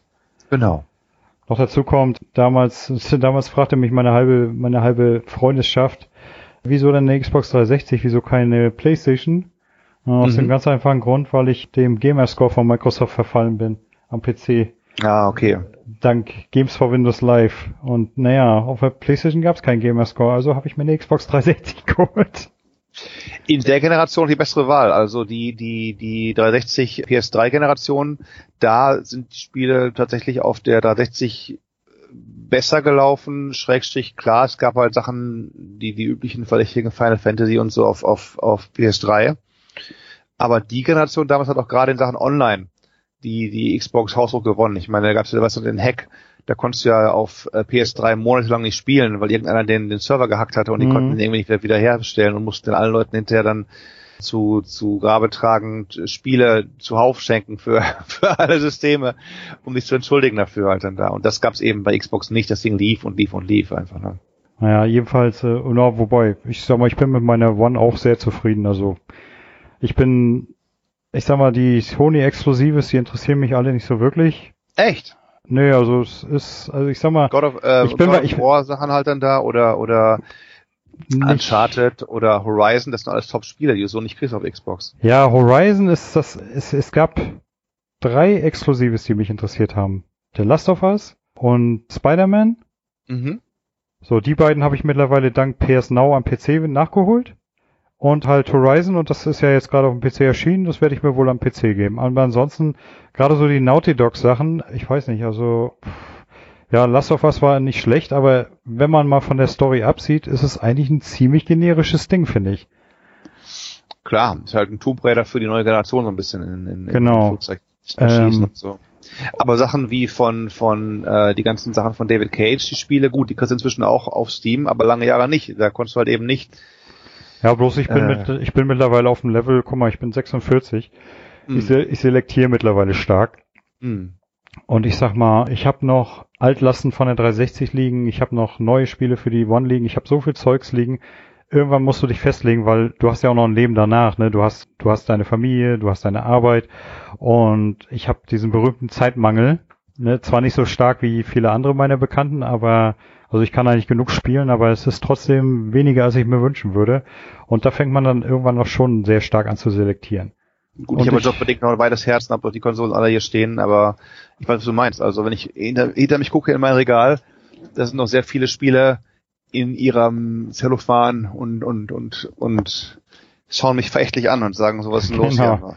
Der, der, der Pile of Shame, oder wie Jürgen sagen würde, der Mountain of Joy, der Quell mhm. unerschöpflicher Freude. Finde ich besser, finde ich besser. Mountain of Joy als Pile of Shame. Jedenfalls, was ich sagen wollte. Und ich bin mir ziemlich sicher, ich sag mal, Last of Us 2 zum Beispiel würde ich zwar auch gerne mal spielen, aber ich bin mir ziemlich sicher, da der erste Teil ja bei PS Now erhältlich ist, wird es irgendwann auch für den PC klar, via klar. PS Now geben. Weil ich bin mir ziemlich sicher, nachdem Microsoft mit dem Game Pass so viel Erfolg hat, dass äh, Sony da nicht hinten anstehen will und den Dienst für den PC auch ausbauen wird. Und ich sag mal so, ich hatte hier, ich habe es hier gestreamt und ich war angenehm überrascht. Es war zwar nur 720p, mhm. aber ich sag mal, manche meinen, Leute meinen dann so, ach, das ist ja nur Matsch und bla, aber ich fand das Bild eigentlich auf meinem Monitor relativ in Ordnung. Und es hat auch nichts geruckelt, nichts geleckt. Jedenfalls für meinen Geschmack. Hey, Von daher. Ich, ich habe Diablo 1 letzte Woche oder vorletzte Woche in 640 x 480 gespielt. Also, also ähm, und dann eben mit der mit dem Add-on auf 800 x 600 600 hoch, hochgefahren schon. Das ist schon eine halbe Offenbarung und trotzdem macht Spaß. Trotzdem trotzdem ist das Spiel nicht schlechter geworden, nur weil die Auflösung nicht mehr jetzt Full HD ist oder was. Ne? Nö, ich meine, ich sag mal, ich bin jetzt auch keine Grafikhure in dem Sinne. Also ich spiele auch gerne mal altes Zeug nach. Äh, ich habe zum Beispiel so auf dem PC auch gerne alte Sachen, die grabe ich auch gerne mal wieder aus. Mhm. Ich bin, äh, ich weiß nicht, kennst du die Spellforce-Reihe? Mhm. Ich bin zum Beispiel ein Riesenfan vom ersten Teil, den habe ich letztens gerade erst wieder angefangen. Ich wollte nur mal so ein bisschen nostalgiemäßig reinzocken, sind gleich wieder 30 Stunden draus geworden. Witzig, okay. also von daher, und der hat ja nun wirklich mittlerweile total veraltete Grafik und noch nicht mal Mundbewegung beim Sprechen. Nur so dieses lustige Armwedeln, was sie ja so gerade Anfang der 2000er gerne so eingebaut haben, siehe Gothic und so. Ich, ich weiß nicht, obwohl ich der Meinung bin, das ist so ein typisch deutsches Phänomen gewesen. Weil Gothic Spellforce etc. und sonst in anderen Produktionen habe ich das jetzt nicht so wirklich so, so extrem wahrgenommen. Dass beim Sprechen so, so richtig hektisch mit den Armen gewedelt wird und sich bewegt wird und so weiter. Also. Na, um, aber jetzt sind wir, glaube ich, schon ein bisschen zu, zu viel off topic. Ach, um mal wieder, okay. Wie kamen wir denn da aber rein? Die, die, die, die Hauptsache ist ja die. Wir kamen über die Fiktivspiele über die Fiktivspiele genau. und, dass ich mir nicht wie hergekommen sind, können wir da rauskommen aus der ganzen Sache halt. Das war das Beste genau, immer noch. Dass ich mir nichts darunter vorstellen konnte und nachdem ich dann da auf dem Atari gedaddelt habe, da konnte ich mir so und dann hab, war so mein erster Gedanke, hm, also die Agonien, mega weit entwickelt, aber mehr als mhm. so Beep, Beep, Beep haben sie es nicht geschafft, okay. Na gut, jetzt muss man natürlich zur Ehrenrettung sagen, die Romane stammen aus den 60ern, da war an Videospiele noch nicht zu denken, ne? Ich meine, wann kam Pong? Ähm, du, 60er, die ersten Bildröhrenspiele und so weiter, Space Wars und so, also äh, Anfang der 70er und so ist nicht so weit weg von der ganzen Geschichte halt im Prinzip. Ne? Also ich möchte dann das nur aufgreifen und sagen, wir sind heute doch so weit entwickelt und was machen die Leute, die spielen halt irgendwie MMOs. Das ist auch nicht, das ist auch nichts anderes, wo du dann auf den Knopf drückst und klick, klick, klick machst und deine deine deine Rotation als Charakter abfeuerst im Prinzip. Oder ja. oder sie spielen noch simplere Sachen wie Match Sweep Sachen halt. Oder oder so Puzzlespiele Puzzle and Dragons und so weiter das sind eigentlich auch du könntest ja auch bessere Spiele spielen bessere ob du kannst es kann dann es könnte jeder Mensch Witcher 3 spielen oder oder bald bald Cyberpunk. Aber trotzdem gibt es genügend Spiele Leute die die Handyspiele spielen. Also das sind für mich die Fiktivspiele der heutigen Zeit wenn du so willst ja, ich sag mal, ich spiele auch gerne Handyspiele. Irgendwas muss man ja in der Mittagspause zu tun haben. Aber wobei ich. Ja, wobei aber ich, ich meine, es gibt solche Handyspiele, solche Handyspiele. Es gibt halt, es gibt halt, es gibt halt eben Match, Match 3 Spiele, so, so Puzzlespiele halt oder, oder diese, diese äh, Tetris Verschnitte und so weiter gibt es. Dann gibt es auch Strategiespiele. Da gibt es auch wieder andere Spiele, die mit bisschen mehr Spieltiefe daherkommen und so. Also in, insofern, also ich ja. habe mir gerade einen schönen Klassiker zugelegt, den zocke ich gerade mit Begeisterung auf meinem Handy und zwar Castlevania Symphony of the Night. Okay. Das Spiel liebe ich ja seit Erscheinen heiß und innig und dann jetzt als Handyversion. Ich habe mir dann so ein, so ein Slidepad besorgt, was man so seitlich anklemmt ans Handy. Also dass ich dann noch eine vernünftige Joypad-Steuerung habe und hast rein. Ich, ich meine, ich habe ja auch ein großes Handy mit 7,2 Zoll Display. Da macht es dann natürlich auch Spaß. Gibt ja. es nicht für, gibt es nicht für irgendwie einen, einen, einen könntest du sagen, gibt es auch für für, für Gameboy oder für Switch und so Geschichten auch richtige, echte Spiele, echte, echt Castlevania-Teile, die man noch spielen könnte. Mit, also mit auf der Game Switch gibt es nur die Castlevania Compilation von den ersten vier Teilen und den, und den Gameboy-Spielen. Weil es gibt tatsächlich auf der Switch noch kein richtiges neues Castlevania. Was ich ehrlich okay. gesagt ein bisschen schade finde. Weil die letzten Castlevanias, die ich gespielt habe, war hier Lords of Shadow. Und die fand ich eigentlich recht klasse. Fand es eigentlich schade, dass Konami in der Richtung nichts mehr weitergemacht hat. Aber naja, jedenfalls. Übrigens fiel mir gerade noch ein, wo du vorhin sagtest, so Titelbildklau. Ja. Such doch mal nach Karinas dämonischem Feldzug. Karina mit C oder K? Mit K. Karinas dämonischer Feldzug. John Sinclair, Folge, Folge. So, und dann, und Folge das, 1873. Also wenn das nicht Clown ist, dann weiß ich es auch nicht. So, jetzt, wo ist das Bild? Amazon. Okay. So, komm mal her, Bild. Ach, wie nett, Lara Croft.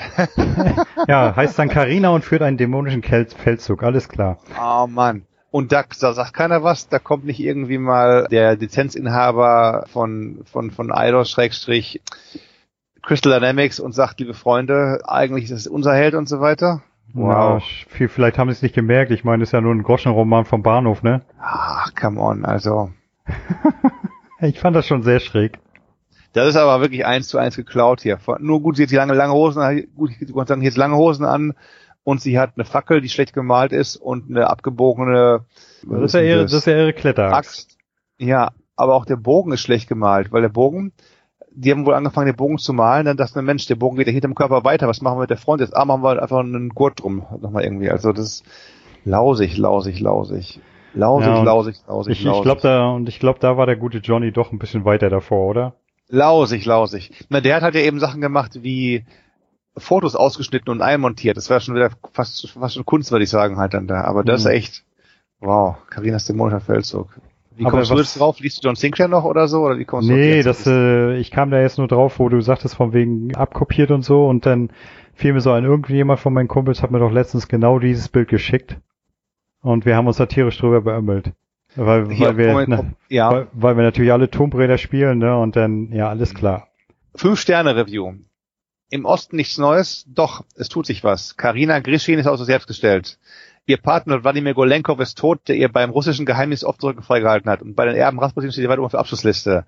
Lutefers rechte Hand Matthias taucht auf und rettet Karina aus einer brenzligen Situation. Da nichts aus Menschenfreundlichkeit tut, wird schnell klar, dass dieser Roman einen wichtigen Baustein im romanübergreifenden Handlungskanon darstellt. Voller Unglaube verfolgt man, was sich hier abspielt, und es tut dem Heft keinen Abbruch, dass John Sinclair im fernen London quasi nur eine Statistenrolle hat. Sehr gelungen. Zwei der Ja. fünf Sterne Kommentar, seit langem der beste Roman. Sechs Ausrufezeichen.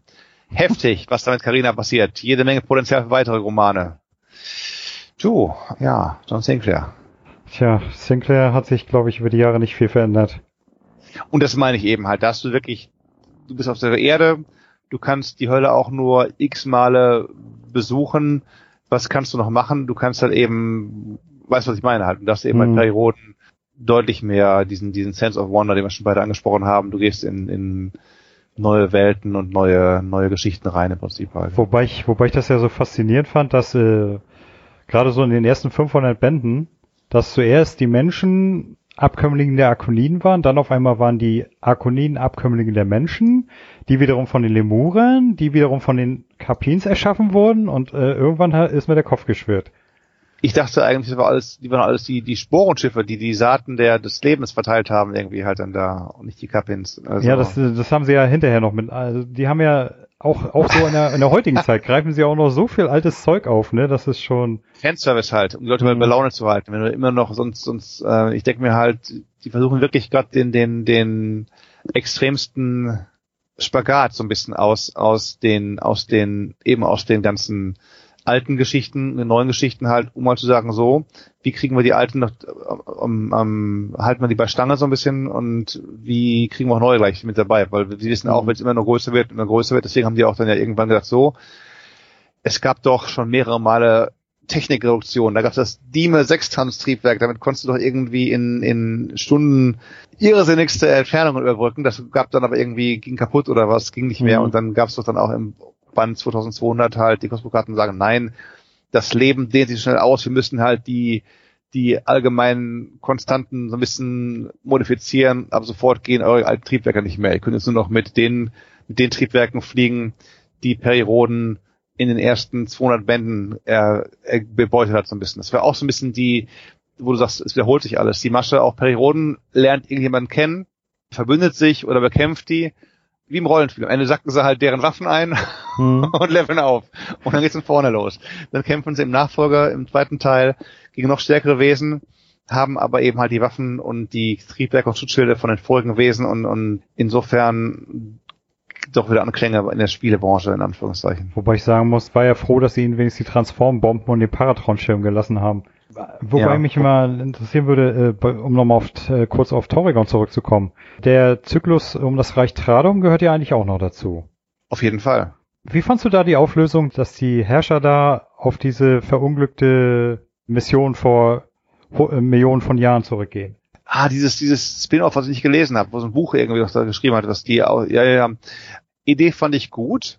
Also die, die Story, um mal zu spoilern, har, Tradom, anderes Universum, nee, anderes, eine andere Galaxis und die wurde halt von den bösen, wie hießen sie, die Herrscher von Tradom? Die hatten noch einen Namen irgendwie. Die waren jetzt nicht irgend, die hatten immer einen Namen gehabt.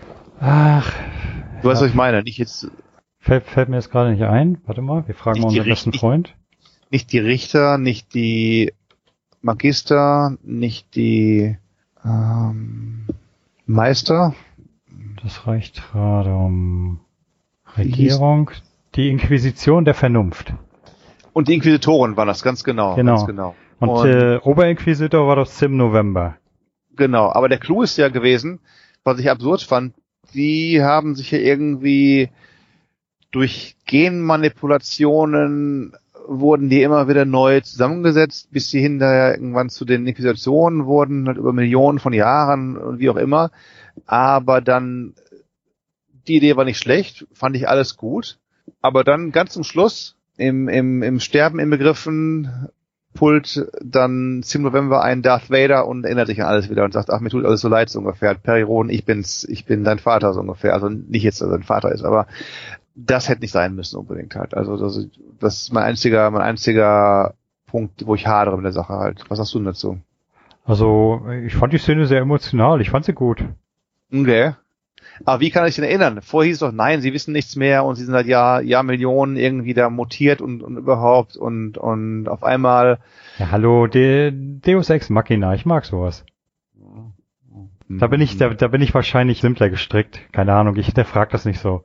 Ich lasse es einfach auf mich Ich habe nicht wirken. hinterfragt, aber ich fand's, ich fand's halt übertrieben. Ich fand's halt wirklich nur so effektheischend im Prinzip halt. Man hätte hätte man machen können, klar, aber aber ja, sowieso halt in, in dem Sinne halt. Das Ehrlich gesagt habe ich so ein bisschen drauf gelauert. Wobei ich, was Echt? ich, was ich, was ich schade fand, war, dass mit dem Ende von Taurigon dann praktisch auch die Brücke in die Unendlichkeit verschwunden ist. da war so viele schade. Auch wie ist denn die Stadt, wo die Hälfte ausgetauscht worden ist mit Terrania. Nicht Alderan, Aber so ähnlich, ja, ja. das war ja nur ein Stadtteil. Genau. Hintergrund war der, die haben halt Und- zur globalen Völkerverständigung, äh, haben die mal eben die Hälfte einer Großstadt, einer Hauptstadt ausgetauscht. Also nach dem Motto, die Hälfte von Berlin ist jetzt in Rio und die Hälfte von Rio ist jetzt in Berlin so ungefähr. Und mit, mit den Leuten, mit allem drum und dran. Und das waren Ja. tolle Romane vom Sense of Fantasy und Sense of Wonder fand ich persönlich. Also Na, das waren, natürlich, natürlich ohne zu fragen, ne? Natürlich, klar, das war halt okay, Studentenaustausch, aber wir fragen gar nicht erst, du bist jetzt ausgetauscht. das war das Originelle daran. Wobei, wenn Und- ich, wenn ich mich, Ja. äh, äh, wenn ich mich richtig erinnere, der Stadtteil, der gestrandet ist in einer anderen Galaxis, das war, glaube ich, durch Sabotage von dem heliotischen Bauwerk. Okay. Wenn ich mich richtig erinnere. Äh, äh, irgendein Stadtteil ist auf jeden Fall durch Sabotage woanders gelandet, als er hin sollte. Ah, okay, richtig. Aber dann der Stadtteil, der in Terrania gelandet ist, das war schon geplant, oder nicht, der mit den, mit den Leuten da? Oder war der auch vertauscht? Genau, nee, genau, das, Halt. das war ja- das war diese, das war die Sabotage und dadurch kamen doch hier diese grünen an Orks erinnernden Viecher nach Terrania. Ach, wie hießen sie doch gleich? Nicht Hirdoban, nicht Alderan. Warte mal. Aber das ist halt immer eben cool, coole Idee, sowas gab es vorher noch nicht. Und dann eben zu schreiben, klar, Perioden fliegt rum und, und, und löst alle globalen galaktischen Probleme, aber wenn sie halt auf den kleinen Mann zurückgehen und sagen, wie erlebt denn halt auf einmal Herr, Herr, wie erleben es Herr Haberkern und Herr Aussehen im, im, im fernen sonst irgendwo, das ist immer ganz witzig geschrieben, fand ich halt. Ne? Also sowas, das, da kann die Serie noch glänzen, weil klar, was kannst du noch sonst für größere Gefahren herbeischreiben, denen Perioden nicht zum Opfer fallen kann, so ungefähr. Ne? Also Genau. Ach hier, genau. Alashan haben sie Alashan, ausgetauscht. genau, genau, fand ich ganz, ganz großartig. Wurde ausgetauscht gegen die Hauptstadt der, der Jero. Mhm. Und wo ich da das erste Mal das Titelbild gesehen habe, habe ich nur gedacht, Orks? das war die Chero, das war nicht die Alashaner. Die Alashaner waren ganz normale Humanoiden. Also da- nee, das waren jetzt ich, ich, ich meine auch die, ich meine auch die Jero. Okay. Aber sie hatten, sie hatten auch ein, was mir in der Perse auch so gut gefällt, so die, die Namensgebung, ne? Es gab ja dort in diesem Zyklus auch die Galaxie Schau gen Himmelreich. Ich meine, auf so ein, auf so auf so einen Namen musst du auch erstmal kommen. Ja, aber schau gern Himmelreich, das werden die auch irgendwann mal bei der Autorenkonferenz im Suff irgendwann dann bespro besprochen haben dann da. Oder dann Leute wie Brett Zinger, ist dann Sabine Bretzinger im Haus, äh, der, der, der irgendwie Sekretärin und so. Also manche Namen, ja, äh, die, die Baulin Nida oder was hat dann da, da muss ich dann sagen. genau, die Pauline Nida. noch Das war ja auf, gewesen. auf den, auf den Leserkontaktseiten. Wo sind die denn jetzt eigentlich? Ach, das sind die Pauline Nida. Ganz genau. Äh, Aber cool. das ist okay, auch im, im Rahmen des, das nervt mich nicht so sehr wie, wie Ende von manchen Zyklen, die nicht, das sind halt Gags, die man halt bringen kann und bringen, bringen sollte auch im, im, im Raum, im Rahmen von 3000 plus Bänden inzwischen halt. Die kann man, das ist halt schon okay. Also da sind die Leser erwachsen genug, um, um mal so einen Gag mitzumachen. Ich meine, was die manchmal ja haben, ist halt, die haben so Jux-Autoren gab teilweise, die es übertrieben haben, zu Anfang jedenfalls. Ich weiß nicht, der Österreicher, wie heißt er nochmal? Sie hat einen österreichischen Schreiber und die ersten paar Romane von dem, die habe ich quer gelesen. Also da hat nicht viel gefehlt, die gar nicht zu lesen, wo er dann auf dem laufenden Meter, auf dem laufenden, im laufenden Band Sachen wie wie irgendwelche Bands und und äh, Sportler und so weiter einbaut, die irgendwie im Jahr 3000 oder 4000 irgendwas a keiner mehr kennt und, und B auch nicht viel verloren haben. Oder dann Ach gibt's hier, du meinst, du, du meinst sowas wie den Fußballroman. der ging noch, aber es gab noch andere Romane. Oder es gibt halt auch von dem gleichen Typen, gab es dann zwei, zwei Arkoniden im Geheimen Mission und deren Spitznamen waren Stan und Olli und einer war dick und einer war lang und dürr und so weiter. Da dachte ich mir, okay, gut, ja, kann man machen. Einer ist Oltron, der andere ist, ist, ist Stanron oder was. Und der Spitznamen waren Stan und Olli und so. Also, ah, ja, okay. Ich, ich könnte schwören, du meinst Uwe Anton. Nee, nee, den meine ich nicht. Der schreibt eigentlich ganz gute Sachen. Ja, weil von dem stammt auch der Fußballroman. Der war auch nicht schlecht, aber ich meine, ich meine den, ich fand den gut. Der war auch umstritten, der Fußballroman, den fand ich gar nicht schlecht. Ich, ich meine, warte mal, pass mal auf. Ich werde jetzt mal hier gucken. Peri, Peri Roden, Autoren. Peri Roden, Autoren. Ähm. Ich meine, Leo Lukas wäre das gewesen. Leo Lukas, der schreibt halt so Sachen, wo ich mir sage, liebe Freunde, ähm, ja, nee. Genau, Leo, Lu Leo Lukas ist der gewesen, der mit, mit Stan, Stantron und Oltron und so weiter, Stanley und Ollie und so weiter da, also da, Von da ist es, ni- von da ist es nicht allzu weit zu Ultron. noch nicht gesehen. Also ich bin, ich kann mir nicht ganz so warm werden wie du mit den ganzen, ganzen äh, Marvel-Filmen. Ich gucke mir die auf dem Flugzeug an und dann halt eben außerhalb der, der, der Sequenz und Serie und oft sind es irgendwie nur so Offshoots. Manche sind gut. Ich fand den Doctor Strange fand ich hervorragend. Den Mhm. fand ich also Ende okay, aber so die, die erste Stunde, eineinhalb Stunden fand ich wirklich gut gemacht. Ja, weil bei mir ist es so, meine Frau ist genauso ein Riesenfan, mein Sohn haben wir auch schon angefixt, also von daher, Harry Roden oder, oder, äh, nee, Dings hier, äh, Marvel. Nee, an diese kriege ich sie leider beide nicht ran.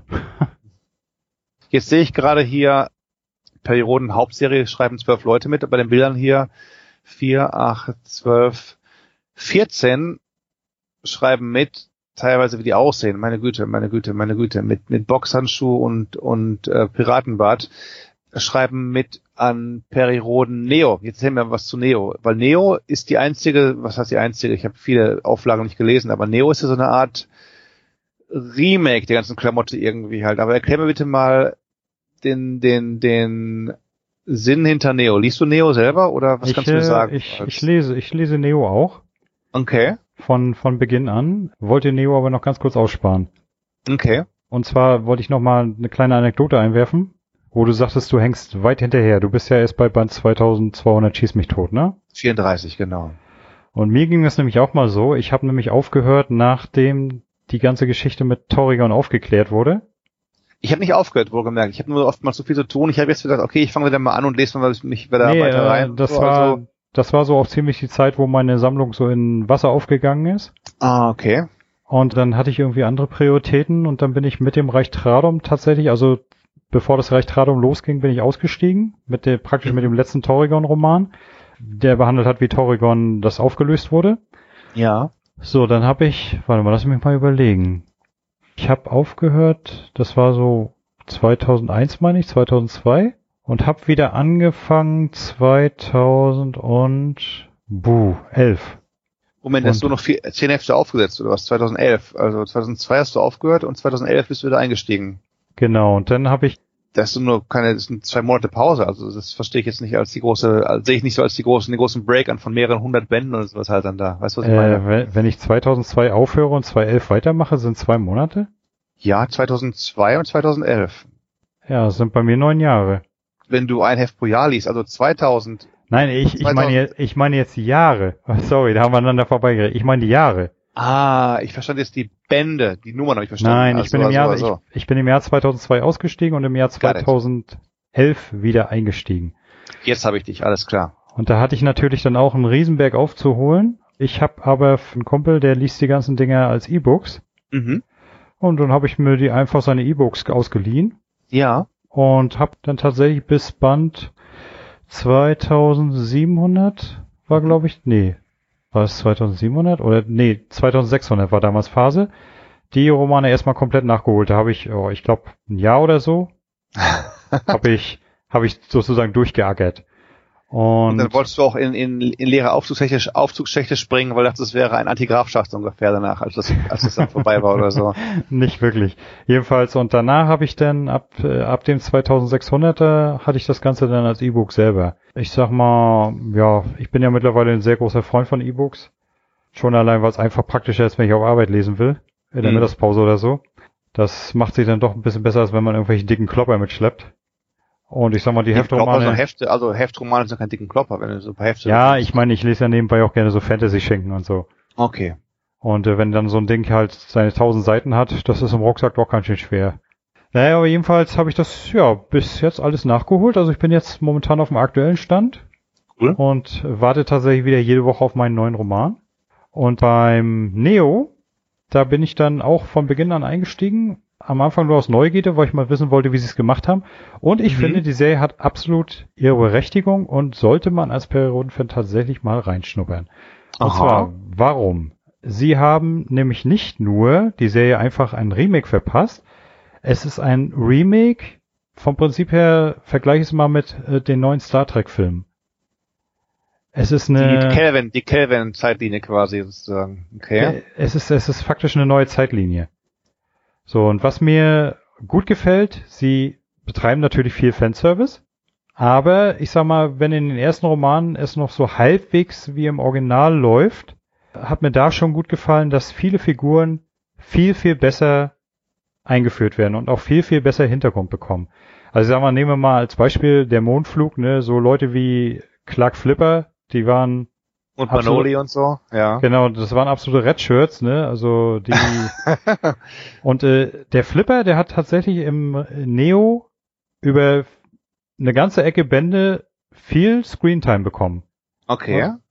Die Leute sind auch viel besser so, also sie werden besser dargestellt. Sagen wir mal, man versteht viel besser von vielen Leuten die Motivation, warum sie irgendwas überhaupt machen. Das ist das erste, was mir besser gefällt an Neo. Das zweite ist, was, was mich damals gestört hat, so ein bisschen in der Hauptsache, Perry gründet die dritte Macht. Erst verbünden sie sich gegen ihn, dann sagen sie auf einmal, Juhu, jetzt alle Friede, Freude, Eierkuchen, wir sind jetzt die Terraner und wir haben uns jetzt alle lieb. Und genau das machen sie eben bei Neo anders. Bei Neo bleiben die Spannungen bestehen und es schließen sich jetzt mittlerweile bei Band 200 haben sich so langsam die Leute zusammengeschlossen. Und da, da, das ist aber schon über 100 Jahre später. Und es werden jetzt so langsam die ersten Kolonien im All gegründet, wie zum Beispiel, also Sieger, Etrus und so weiter, die werden jetzt auch gegründet. Aber zum Beispiel die Chinesen schießen immer noch quer. Die haben sich der Terranischen Union nicht angeschlossen.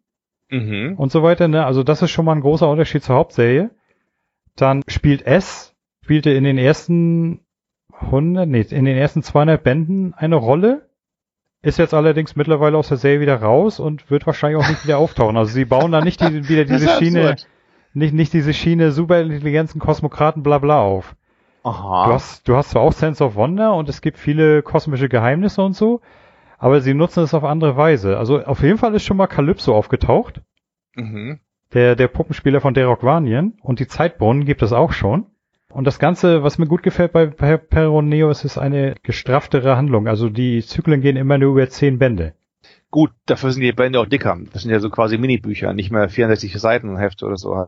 Und du hast äh, natürlich auch die Mutanten, die allerdings lange, lange, lange nicht so stark und übermächtig sind wie im Original. Ich muss dich leider enttäuschen, Googie gibt es auch. Ja, okay.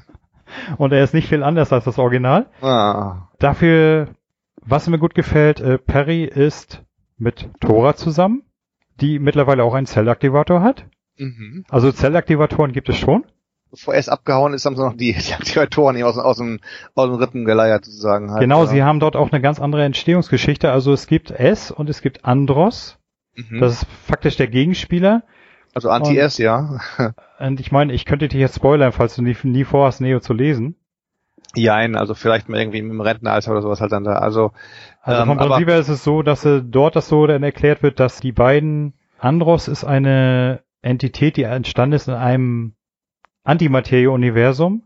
Mhm, mhm, ein, ein, ein Mini-Universum, was praktisch an unserem Universum wie eine Pickelbeule dran klebt. Mhm, so, und äh, aus diesem Universum stammt äh, auch zum Beispiel Krel. Das ist eine Masse, die ist vergleichbar mit dem Molkex von den Blues, falls du dich dran erinnerst. Mhm. Daraus ist Andros entstanden.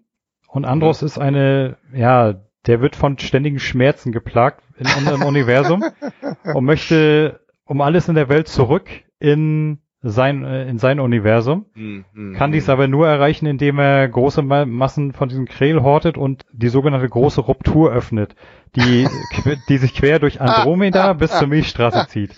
Na? Die große Ruptur. So, und jedenfalls, das, das Lustige an der Geschichte ist, Andros spaltet einen Teil seiner selbst ab und das wird S. Und S mhm. sagt sich dann, nö, durch die große Ruptur zerstörst du beide Galaxien, sowohl Andromeda als auch die Milchstraße. Habe ich keinen Bock drauf und hier ich fühle mich wohl. Gleich bleibt mal hier, genau. Dann bekämpfen die sich halt. Das Ganze wird dann Perry verkauft als das, als das große Ringen zwischen Humanoiden und Nicht-Humanoiden. Aha, aha, äh, womit aha. er allerdings total verarscht wird. Und dann führen sie auch ziemlich schnell die Meister der Insel ein, die dann die Andros-Handlanger sind. Allerdings bekommen auch die Meister viel besseres Profil. Also sie sind nicht einfach nur böse, nein. Hm. Da wird tatsächlich ihr Handeln hinterfragt und äh, sie, sie hinterfragen auch selber ihr Handeln und ob das wirklich nötig ist, was sie da tun und so. Und als Clou wird Atlan Meister der Insel Nummer Zero. Aha. Mann, Mann, das klingt alles recht abstrus, muss ich sagen. Also, also. Naja, ich sag ja. mal, das, das war jetzt so ein kleiner Schnelldurchlauf. Auf jeden Fall, sie haben sehr, eine Menge Fanservice, holen auch viele Sachen rein in die Serie. Allerdings finde ich für mich immer sehr logisch, sehr gut geschrieben und gerade durch die, dadurch, dass es mehr Tiefe hat, mhm. durchaus auch Alt-Perry-Fans zu empfehlen, finde ich jedenfalls. Also mich hat Neo gepackt und ich lese es auch gerne weiter. Ist denn jetzt Neo besser oder Perioden oder Perioden, die Urserie besser? Also ich sag mal so, die Erstauflage wird immer einen ganz besonderen Platz in meinem Herzen haben. An die kommt nichts ran für mich. Neo ist aber verdammt, verdammt dicht auf den Fersen. Echt? So gut? Ja, also. Aber da jemand am Jubeln. Der ja. Jubel, Jubel Henrik. Genau, ich bin ein Jubelperser. Ich, ich hm. fress alles, was mir vorgeworfen wird. Nein, mal ernsthaft. Ich finde, Neo geht seinen eigenen Weg und das auch sehr gut. Man kann, wenn man tatsächlich Perioden Neueinsteiger ist, würde ich tatsächlich eher tendieren dazu, mit Neo einzusteigen. Weil Neo auch moderner geschrieben ist. Ich meine, machen wir uns nichts vor, die alten Perrys sind mittlerweile staubtrocken zu lesen. Naja, aber dann mit dem gleichen Argument sagen heute die Kultusministerkonferenzen, die Leute müssen keine Fremdsprache mehr lernen, die sollen bitte dieses, die sollen bitte Immersive Learning machen, alles nur in Englisch oder Spanisch sprechen und, und können sich dann dabei Warum Griechisch und Latein lernen, braucht man eh nicht mehr so ungefähr. Ist auch stopptrocken zu lesen, wenn ich mir da lateinische Sachen durchlese. Aber ist halt schon Kulturgeschichte und, und hilft dir beim Dekodieren von Sprachen wie Französisch oder, oder Spanisch oder, oder was auch immer, Italienisch. Ne? Also das zum Thema staubtrocken zu lesen.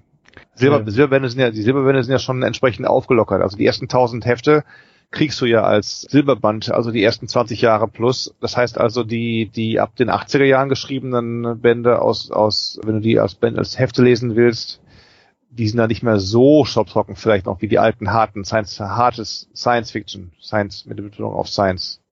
Wobei ich dazu sagen muss, na, ich habe hier, wir haben bei uns in der Gruppe haben wir ein Mitglied, Jan, der hat sich den ersten Band mal vorgenommen, auf meine Empfehlung. Von Neo oder von den Silberbänden? Von den Silberbänden. Mhm. Und er sagt, er hat drei oder vier Anläufe genommen und er sagt, er kommt da nicht rein. Und er ist groß, er ist großer Science-Fiction-Fan und ich verstehe es nicht so wirklich, aber er sagt, das ist, er reagiert tatsächlich allergisch auf so dieses 60er-Jahre-Style. Also von daher habe ich ihm gesagt. Was ist denn aber für ihn 60er-Jahre-Style, muss ich fragen? Was ist denn, was ist denn spezifisch? Ich kann ja sagen, ja, das ist der 60er-Jahre-Style, aber es gab auch die Beatles in den 60er Jahren und es gab, gab Woodstock und es gab alles in den 60er Jahren und es ist guter Style. Aber was, was ist denn sein konkreter Punkt. Weißt du, was ich meine? Also 60er Jahres-Style ist ja mal eine recht, recht breite Aussage. Ich sag mal so, müssen wir uns selber nochmal ranholen. Allerdings ist der Gute immer schwer zu fassen. der, der, der hat genauso, genau wie du immer viel Stress. Jein, also ich schlafe nur über meinen Wecker hinaus. Das ist, das ist mein Problem in dieser, in diesen letzten Tagen und Wochen der, der Pandemie. Aber, aber ansonsten für einen Podcast nehme ich mir gerne die Zeit noch immer halt. Da siehst du, hättest du einen Zellaktivator, dann bräuchtest du weniger Schlaf, dann bräuchtest du keine Angst haben vor Covid. Ich habe auch keine Angst vor Covid oder Corona, dem Virus, aber die, auch was die, egal ob die Medien mir jetzt einreden wollen, aber die äh, auch normale Menschen sehe ich ja gerade bei mir in Band 22, 34, Da sind die nicht Zellaktivatorträger, die haben halt ihre, ihren Schichtwechsel und, und können dann mal kurz Päuschen machen vom Triebwerkswarten und Triebwerks betreuen und schlafen drei Stunden. Das war es dann gewesen. Das ist dann deren, deren, deren Schlafzeit, wo ich sage, Mensch, Respekt, mit drei Stunden Schlaf. Danach geht's wieder an die Triebwerke, die halt das Fernraumschiff mit 7000 Mann Besatzung irgendwie quer durch die durchs Weltall kutschieren. Respekt, Respekt. Also ich könnte da nicht mit drei Stunden Schlaf auskommen. Ja, ey, sagen wir es mal so, das ist halt die Zukunft. Die werfen sich wahrscheinlich irgendwelche Pillen ein und weiter geht's. Du, der Zukunft sage ich, ich sage ja zu der Zukunft. Solange man dabei gesund bleibt, ist doch alles gut. Aber ich sag mal, so im Großen und Ganzen, bist du der Meinung, wir werden jemals das Ende der Serie erleben? Gute Frage. Hätte es keine E-Reader gegeben, würde ich sagen, ja dann wäre es vielleicht schon durch gewesen, weil eben halt das Heft selber, ich meine, was haben die damals verkauft? Die auch Spielehefte an. Computerbildspiele hat 200 Millionen verkauft, die sind heute bei, bei ein paar, paar Dutzend tausend. Ne? Die Perrys auf ihren Hochzeiten das nicht verkauft. 100.000 plus irgendwie bestimmt jede Woche mal und, und heute sind sie sicherlich auch weit runter. Also ich meine, ich meine, ich habe damals irgendwann mal gelesen, dass die Erstauflage bei über eine Million verkauften Exemplaren liegt. Pro Woche. Pro Woche, ja damals, ne? Und, und inzwischen denke ich, wir sind wirklich in der Größenordnung drunter mit der ganzen Sache halt, wenn nicht zwei Größenordnungen drunter. Und das könntest du halt nicht mehr abfedern, möglicherweise, wenn du das Ganze nur als, als Printprodukt machst. Aber dadurch, dass die eben sagen, hey, wir machen hier noch eben, wir machen noch E-Reader, wir machen begleitende Geschichten dazu, wir haben die Silberbände, wir haben Neo und die Tatsache auch, dass du halt ja, ich meine, das teuerste ist die Produktion des Dings, des Drucks und so. Die, die, hm. ich glaube nicht, dass die Autoren da Millionen für verdienen werden. Die werden vielleicht, die kriegen vielleicht einmal eine Summe, was weiß ich, die kriegen für einen Band einen Tausender, wenn überhaupt. Ich schätze mal so aus, im Bauch gesprochen, die werden ja keine 5000 5000 Euro pro Buch bekommen oder pro Heft bekommen und so für, für 64 Seiten. Guck dir Bü Bücherverträge an, dann weißt du ungefähr, wie es aussieht, wenn du halt einen, einen Roman schreibst. Dann kriegst du da keine fünfstelligen Summen für erstmal. Und, und äh, ein Roman hat mehr Seiten als 64 Heftromanseiten, du so willst. Also in der Produktion ist es schon günstig, die ganze Klamotte. Und deswegen denke ich mir, gibt es es noch und werden wir Ende erleben. Ja, sagen wir es mal ist, so, ist, bei, ist, bei, bei guter Führung habe ich noch 40 Jahre vor mir. Ja, bin ich bei dir. Acht, 4000 Hefte haben wir noch vor uns, genau. Aber die Frage ist dann doch die, fällt dir was Neues ein? Ja, sicherlich auch noch halt. Aber, aber gibt's noch genügend, die es lesen halt? Also kriegst du noch mhm. genügend neue Leser ran? Also, das wissen wie, wie bei den Freimaurern, ask one to be one, die Freimaurer, aber wie ich jetzt auf die komme, aber gibt ja auch die, die, was nicht, Rotarier und allen möglichen Clubs, die halt früher durchaus gute Mitgliederschaften gehabt haben, die Sachen machen für die, für die Allgemeinheit. Guck dir Sachen an. Mein Großonkel, der Onkel meines Dads, der hat gearbeitet irgendwo im Dunstkreis von der Zeche und der hat, die waren dann in so einer Art jetzt nicht Schützenverein, auch nicht, aber irgendwie so ein, so ein Heimatverein und so weiter. Guck dir solche Vereine an. Also so Sachen, die haben auch Schwierigkeiten, Leute zu kriegen, dass die sagen, hey, bleib, bleib, bleib bei uns hilft uns dabei, ein Stück Kultur zu erhalten. Und ich würde fast schon sagen, auch wenn es hochgegriffen klingt, nach, nach 60 Jahren fast oder ist Perioden auch ein Stück Kulturgeschichte halt. Und mhm. das gleiche so ein bisschen mit, mit Musik, klassischer Musik. Guckst dir an, du hast die Hochzeit von klassischer Musik gehabt, so in, in letzten Jahrhundert, davor noch so, aber sag mir mal, nach gib mir mal einen aktuellen deutschen Komponisten an oder oder so, na, wird halt immer viel Beethoven und und dies und das gespielt, aber aktuelle Sachen halt oder Dirigenten, also die Zeiten von einem Bernstein oder oder Karajan, äh, Abado meinetwegen auch und, und größere Namen halt sicherlich, die die war da, das waren so im letzten Jahrhundert, aber wo ist gerade der aktuelle große Dirigent der der Neuzeit so ein bisschen halt, also mhm. insofern, warum soll es der Perioden anders gehen, auch wenn die Qualität gut ist so ein bisschen halt, also wenn wenn dir so eine weite Antwort gefällt. Ich hoffe, ich hoffe einfach mal, wenn die Serie dann mal eingestellt wird, dass sie wirklich vernünftig beendet wird. Mm. Und nicht so einfach, oh, wir verdienen nichts mehr damit. Aus, Ende. Offener Mitten Faden. im Zyklus, mitten im Zyklus, ah. Oh ja. das finde ich schon bei Serien auf Netflix oder so immer so, oder allgemein Fernsehserien finde ich es immer so schrecklich, wenn eine Serie irgendwann plötzlich eingestellt wird und noch ja. ein total offenes Ende hat. Richtig, richtig, richtig. Das ist ja regelrecht eine Seuche geworden, dass irgendwelche Serien am Ende irgendwelche immer beschissenen Cliffhanger haben müssen. Mhm, anstatt, mhm. anstatt das einfach abzuschließen und das so, sagen wir mal, subtil zu verklickern, es könnte ja eventuell noch weitergehen. Aber nein, es muss immer in your face und dann auf einmal heißt es, ach, wir setzen doch nicht fort. Ja, Pech gehabt. Damit eben halt die, ist halt, ist halt auch finanziell das Ding halt, damit eben die sagen können, hey, Werbekunden, wir haben halt in der letzten Staffel den, den Reveal gehabt, das und das und das, die Leute sprechen drüber, Bobby Ewing aus der Dusche raustreten und so weiter, oder AJ tritt aus der Dusche raus, alles nur ein Show. Dadurch kriegen wir Leute, die es gucken im nächsten Jahr und, und überhaupt. Aber das ist eben halt auch mit der, mit der ganzen Guckgewohnheit. Du hast ja nicht mehr nur einen Ausstrahltermin mit Videorekorder mhm. und Wiederholung, möglicherweise nochmal spät nachts oder so, sondern durch die ganze Netflixisierung kannst du ja oftmals eine ganze Serie on Block gucken.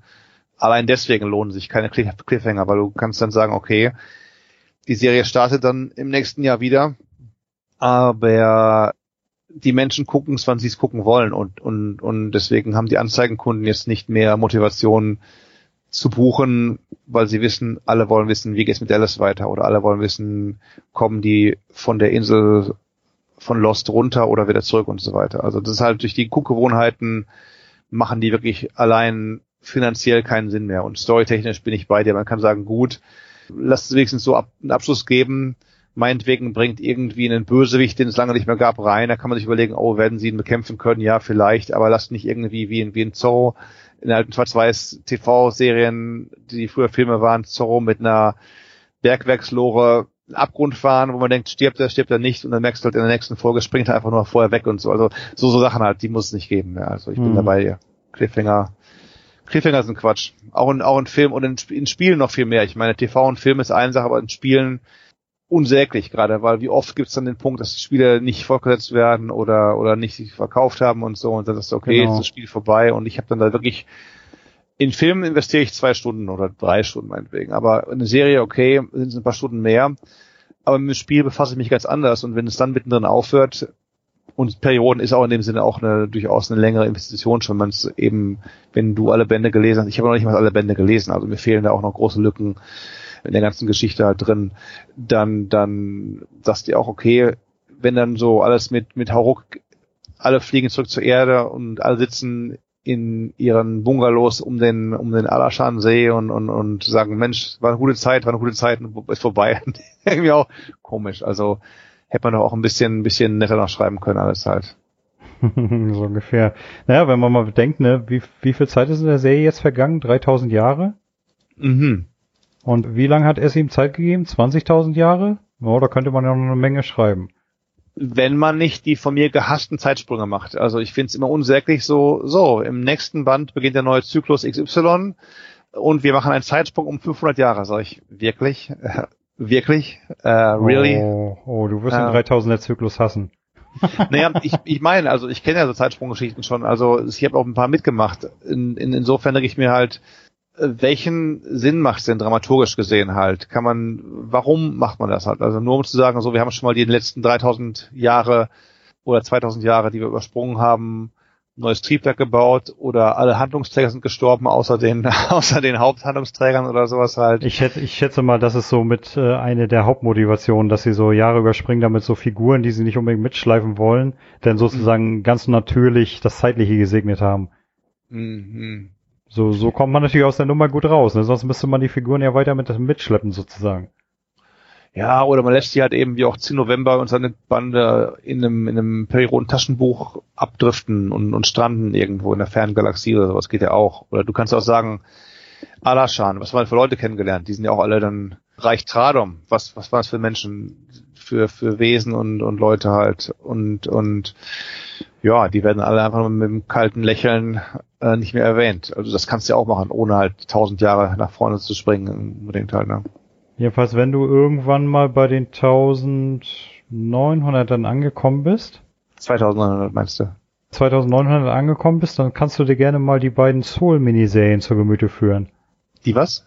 Es gibt zwei Miniserien äh, um die Soul. Ja.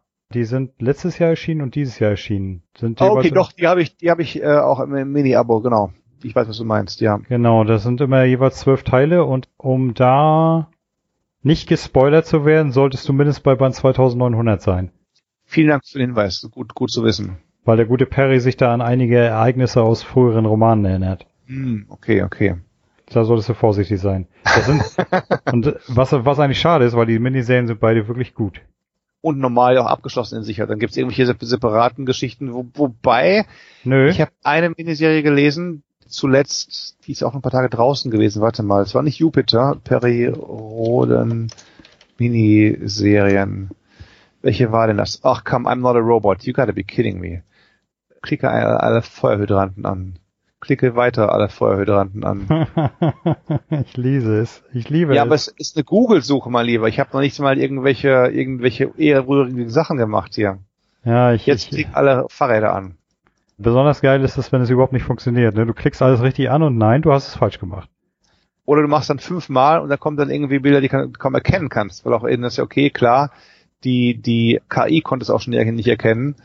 Ich als Mensch kann es auch nicht erkennen. so ungefähr. Drei roten Miniserien. Welche habe ich denn gelesen? Da gab es schon einige.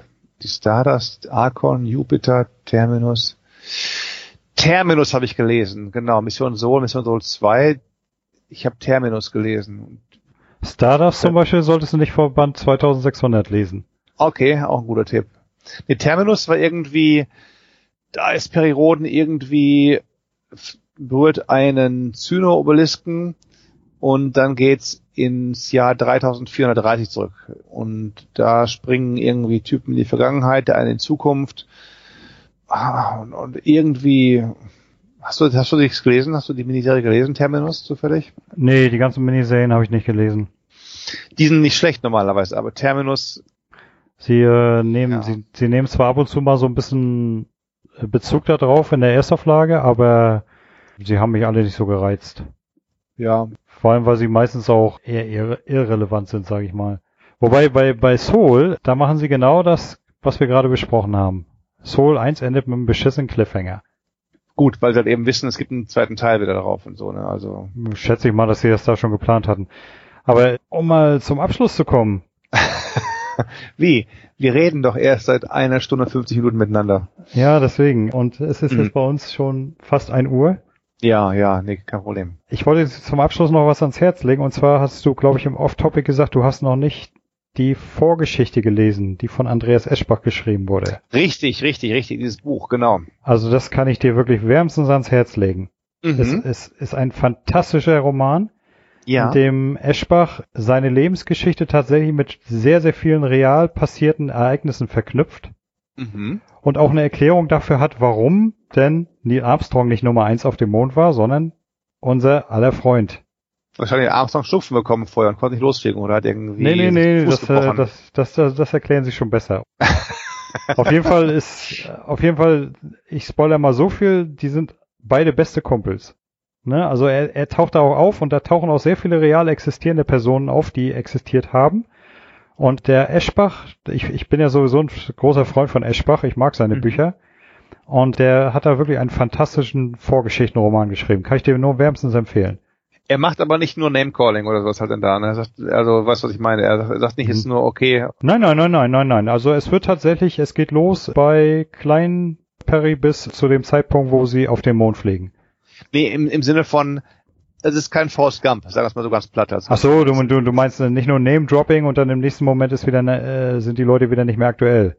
Oder er ist jetzt irgendwie, jetzt ist er gerade bei, bei, bei JFK und trifft sich mit dem, um halt die Mondreise zu planen, oder dann ist er bei dem, bei dem. Also es ist nicht, es ist nicht nee, nur nee, halt also die, ich, ich finde, ich finde, die Leute, die erwähnt werden, werden auch sinnvoll eingebunden. cool. Okay. Und wie gesagt, auf jeden Fall die Geschichte mit der, oder auch wie er Bully kennengelernt hat und so, ne? Das ist wirklich super geschrieben. Ist also das Ding ist also Kanon. Es ist nicht irgendwie, ist es nicht irgendwie. Also, wie, so wie ich das verstanden habe, soll das Kanon sein. Mhm. Cool. Also von daher. Dann wäre das doch vielleicht die bessere Methode, um, um Neuleser, Neuleser zu werben. Sagen, hey, guck mal, ja, es gibt die Silberbände, aber fang doch an mit dem Eschbach-Buch. Vielleicht wäre das der bessere Weg zum Einstieg. Hm, das äh, könnte man tatsächlich so sagen, weil, also mir hat es wirklich sehr, sehr gut gefallen. Würde ich tatsächlich bei Amazon mit fünf Sternen bewerten. Warum nicht? Ich meine, wenn es einem gut gefällt, kann man noch fünf geben. Ich habe Mhm. auch keine Angst davor. Ich Ich- bin Freund der, 10, der Zehnerwertung. Ich habe auch keine Angst davor, 10 von 10 zu geben, wenn Spirit toll ist. Also ich muss dann nicht sagen, ja, aber 10 kann man nicht geben, dass wir 9 geben. Die Edge hat auch im, im Laufe ihrer ihrer ihrer 20 plus Jahre äh, ein Dutzend Mal oder so 10, 10 von 10 gegeben. ja, diese, diese, diese Scheu davor, die höchste Note zu zücken, die habe ich auch noch nie verstanden. Weil mhm. ich sag mal, wenn ein Spiel für den Tester, bin ich der Meinung, in diesem Moment absolut perfekt ist, dann gib ihm eine 10 verdammt nochmal.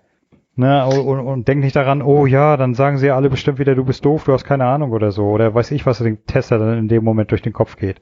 Und das haben die halt gemacht bei Spielen, wie ich glaube, die Edge gerade damals, Super Mario 64 oder, oder Resident Evil 2 oder, na, wie heißt's? Gran Turismo 2, so Sachen halt, wirklich so, so, so Meilensteine, sagen okay, gut, oder da haben sie halt wirklich 10 von 10 gegeben und sagt auch manchmal so im Nachhinein, Mensch, wir hätten statt 9 von 10 und 10 von 10 geben sollen. Aber alle die Spiele, wo die Edge ein 10 gezückt hat, kann ich unterschreiben, kann ich sagen, jawohl, hätte ich auch eine 10 gegeben, ohne, ohne Schwierigkeiten. Ja, klar, nehmen wir mal Super Mario 64, das war ein wirklich absolut ausnahmeklasse Spiel. Ich sag mal gut, Resident Evil 2 war ein super tolles Spiel, aber, ah, ich weiß nicht. Das wäre mir tatsächlich nur eine 8 oder eine 9 wert gewesen.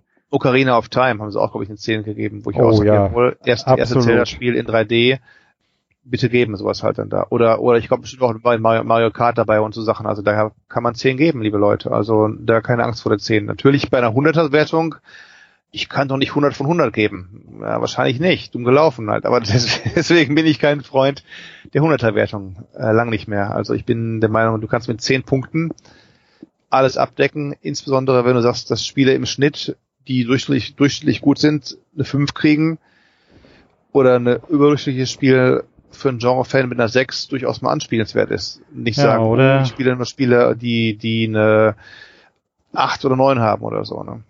Ja, aber du siehst ja dann, ne, so Kommentare, ich, ich erinnere mich so gerne zurück an die Diskussion über die 6.0 für Last Guardian bei Gamers Global, wo sich dann der Benjamin Braun damals anhören durfte, ach, du hast doch keine Ahnung, du hast das Spiel nicht verstanden und Jörg ist ihm doch noch beigesprungen und du hast auch keine Ahnung, ihr müsst beide mal lernen, was gute Spiele sind und so weiter. Also eine bescheuerten Kommentare, wo ich mir gesagt habe, Jungs, wenn euch das Spiel gefällt, was in, what the fuck interessiert euch, was der Tester da für eine Note untergesetzt hat? Und warum ne? seid ihr gerade hier in dem Forum, statt ein Spiel zu spielen? Ne? Also Richtig. ich mir wirklich meine Zeit auch sicherlich sinnvoller nutzen können, als als mich darüber aufzuregen. Ja, ich meine, es ist doch völlig in Ordnung, wenn irgendjemand das Spiel nicht gespielt, äh, nicht gefällt und deswegen hat er doch nicht gleich das Spiel nicht verstanden oder ist zu doof zum Testen oder was, mhm. was ich mhm. verstehe diese Kultur immer nicht, also weiß ich nicht. Ich habe auch schon Spiele gespielt, die haben sich schlecht bewertet und mir haben sie super gefallen. Ja gut, ja. das ist dann meine meine rein subjektive Meinung. Genauso wie ich auch angebliche Meisterwerke schon total scheiße fand. Mhm. Exakt, exakt. Ne? Und ich sag mal, deswegen fällt doch für mich die Welt nicht auseinander. Mhm. Und muss ich auch keinen jetzt davon überzeugen, dass das Spiel, was das Meisterwerk, das ist totaler Müll. Nein, mhm. für mich ist es Müll und fertig. Äh, da muss ich keinen von überzeugen. Aber naja, das ist halt die Internetkultur, habe ich so das Gefühl. Ja, oder, oder nichts eigenes schaffen, stattdessen auf andere Sachen draufhauen. Ist immer einfacher, ist easier to tear down than to build up oder so halt. Ne? Es ist mhm. einfacher, jemanden auf seine, auf seine Ebene runterzuziehen, als ihn hochzuheben auf was anderes und so. Ne? Also das ist halt schwierig heutzutage. Genau, ein wahres Wort. Aber halten wir mal fest, wir Fans stehen da drüber. Auch wenn ich sagen muss, Perioden, ich habe jetzt ja die Vorschau auf Band 22, 35 gelesen. Als Autor wird genannt Thomas Ziegler, ein Gastautor. Und da sage ich mir, Mensch, Thomas Ziegler, das war der, der für mich damals die Serie ein bisschen in, in, in nach unten geschrieben hat, hm. mit seinen abstrusen Fantasy-Geschichten und so. Als der damals Exposé-Autor war, ich bin mal gespannt, was mich da erwartet. Wahrscheinlich ist es eh nur ein Füllroman, weil Thomas Ziegler wird es nicht irgendwie als, als Voll Fulltime-Writer, hoffe ich, nicht einsteigen in die Serie. Bin ich mal gespannt, was er da schreiben wird. Sagen wir mal so, der Zyklus war okay. Die, bei, die, die beiden nächsten Zyklen sind wieder ein Großzyklus. Ich fand den immer schlecht, ich finde den bisher klasse, muss ich sagen, ganz ehrlich. Also Sternozean bin ich bisher sehr angetan von. Also kann ich nicht, nicht klagen drüber. Viele meckern, aber ich finde ihn gut eigentlich. Ja, er war, er war solide, sage ich mal. Also für mich war er solide. Das war so, so, so einer von diesen Zyklen, wo ich mir gesagt habe, viele gute Ideen, vieles nicht zu Ende gedacht, vieles auch leider viel zu schnell beendet. Wie gesagt, ne, ab dem 1300er kommt ja der nächste Großzyklus. Der geht dann, glaube ich, über 200 Bände wo es dann zum ersten Mal tatsächlich gegen die Kautarchen geht, wo die mal oh. ein bisschen mehr Profil bekommen. okay. Wo man dann mal mitkriegt, dass wir uns mit Hangar ja ein ganz faules Ei in die Galaxis geholt haben. Mhm. So viel dazu. Bin, bin, bin gespannt, bin gespannt. Oder vielleicht auch nicht, ich weiß nicht. Also ich lasse es ganz lokal gehen. Ich mag auch diesen, ich mag auch dieses Perioden und Atlanten sind auf irgendeiner Welt gestrandet und müssen gucken, was sie da machen. Kann ich auch mal leben. Wo viele sagen, oh, ist ja langweilig, ich will wieder die, die Raumschiffe sehen, die Schlachten sehen. Sag ich, ne, wieso? Man kann auch mal ein paar Monate oder ein paar Dutzend Hefte ein bisschen, das Ganze ein bisschen ruhiger angehen wieder mal. Ich muss sagen, was ich an der Serie am meisten mag, eigentlich so, gerade an der Erstauflage, sind so die Origin-Romane. Also wo irgendeine Figur eingeführt wird und dann so ihr ganzes Leben ausgebreitet wird. Die sind meistens selbst wenn die Figur später nicht mehr so viel Belang hat, meistens sind sie echt gut geschrieben. Das sind oft Doppelbände, ne? Vom selben mhm. Autor. Ja, finde ich oft gut.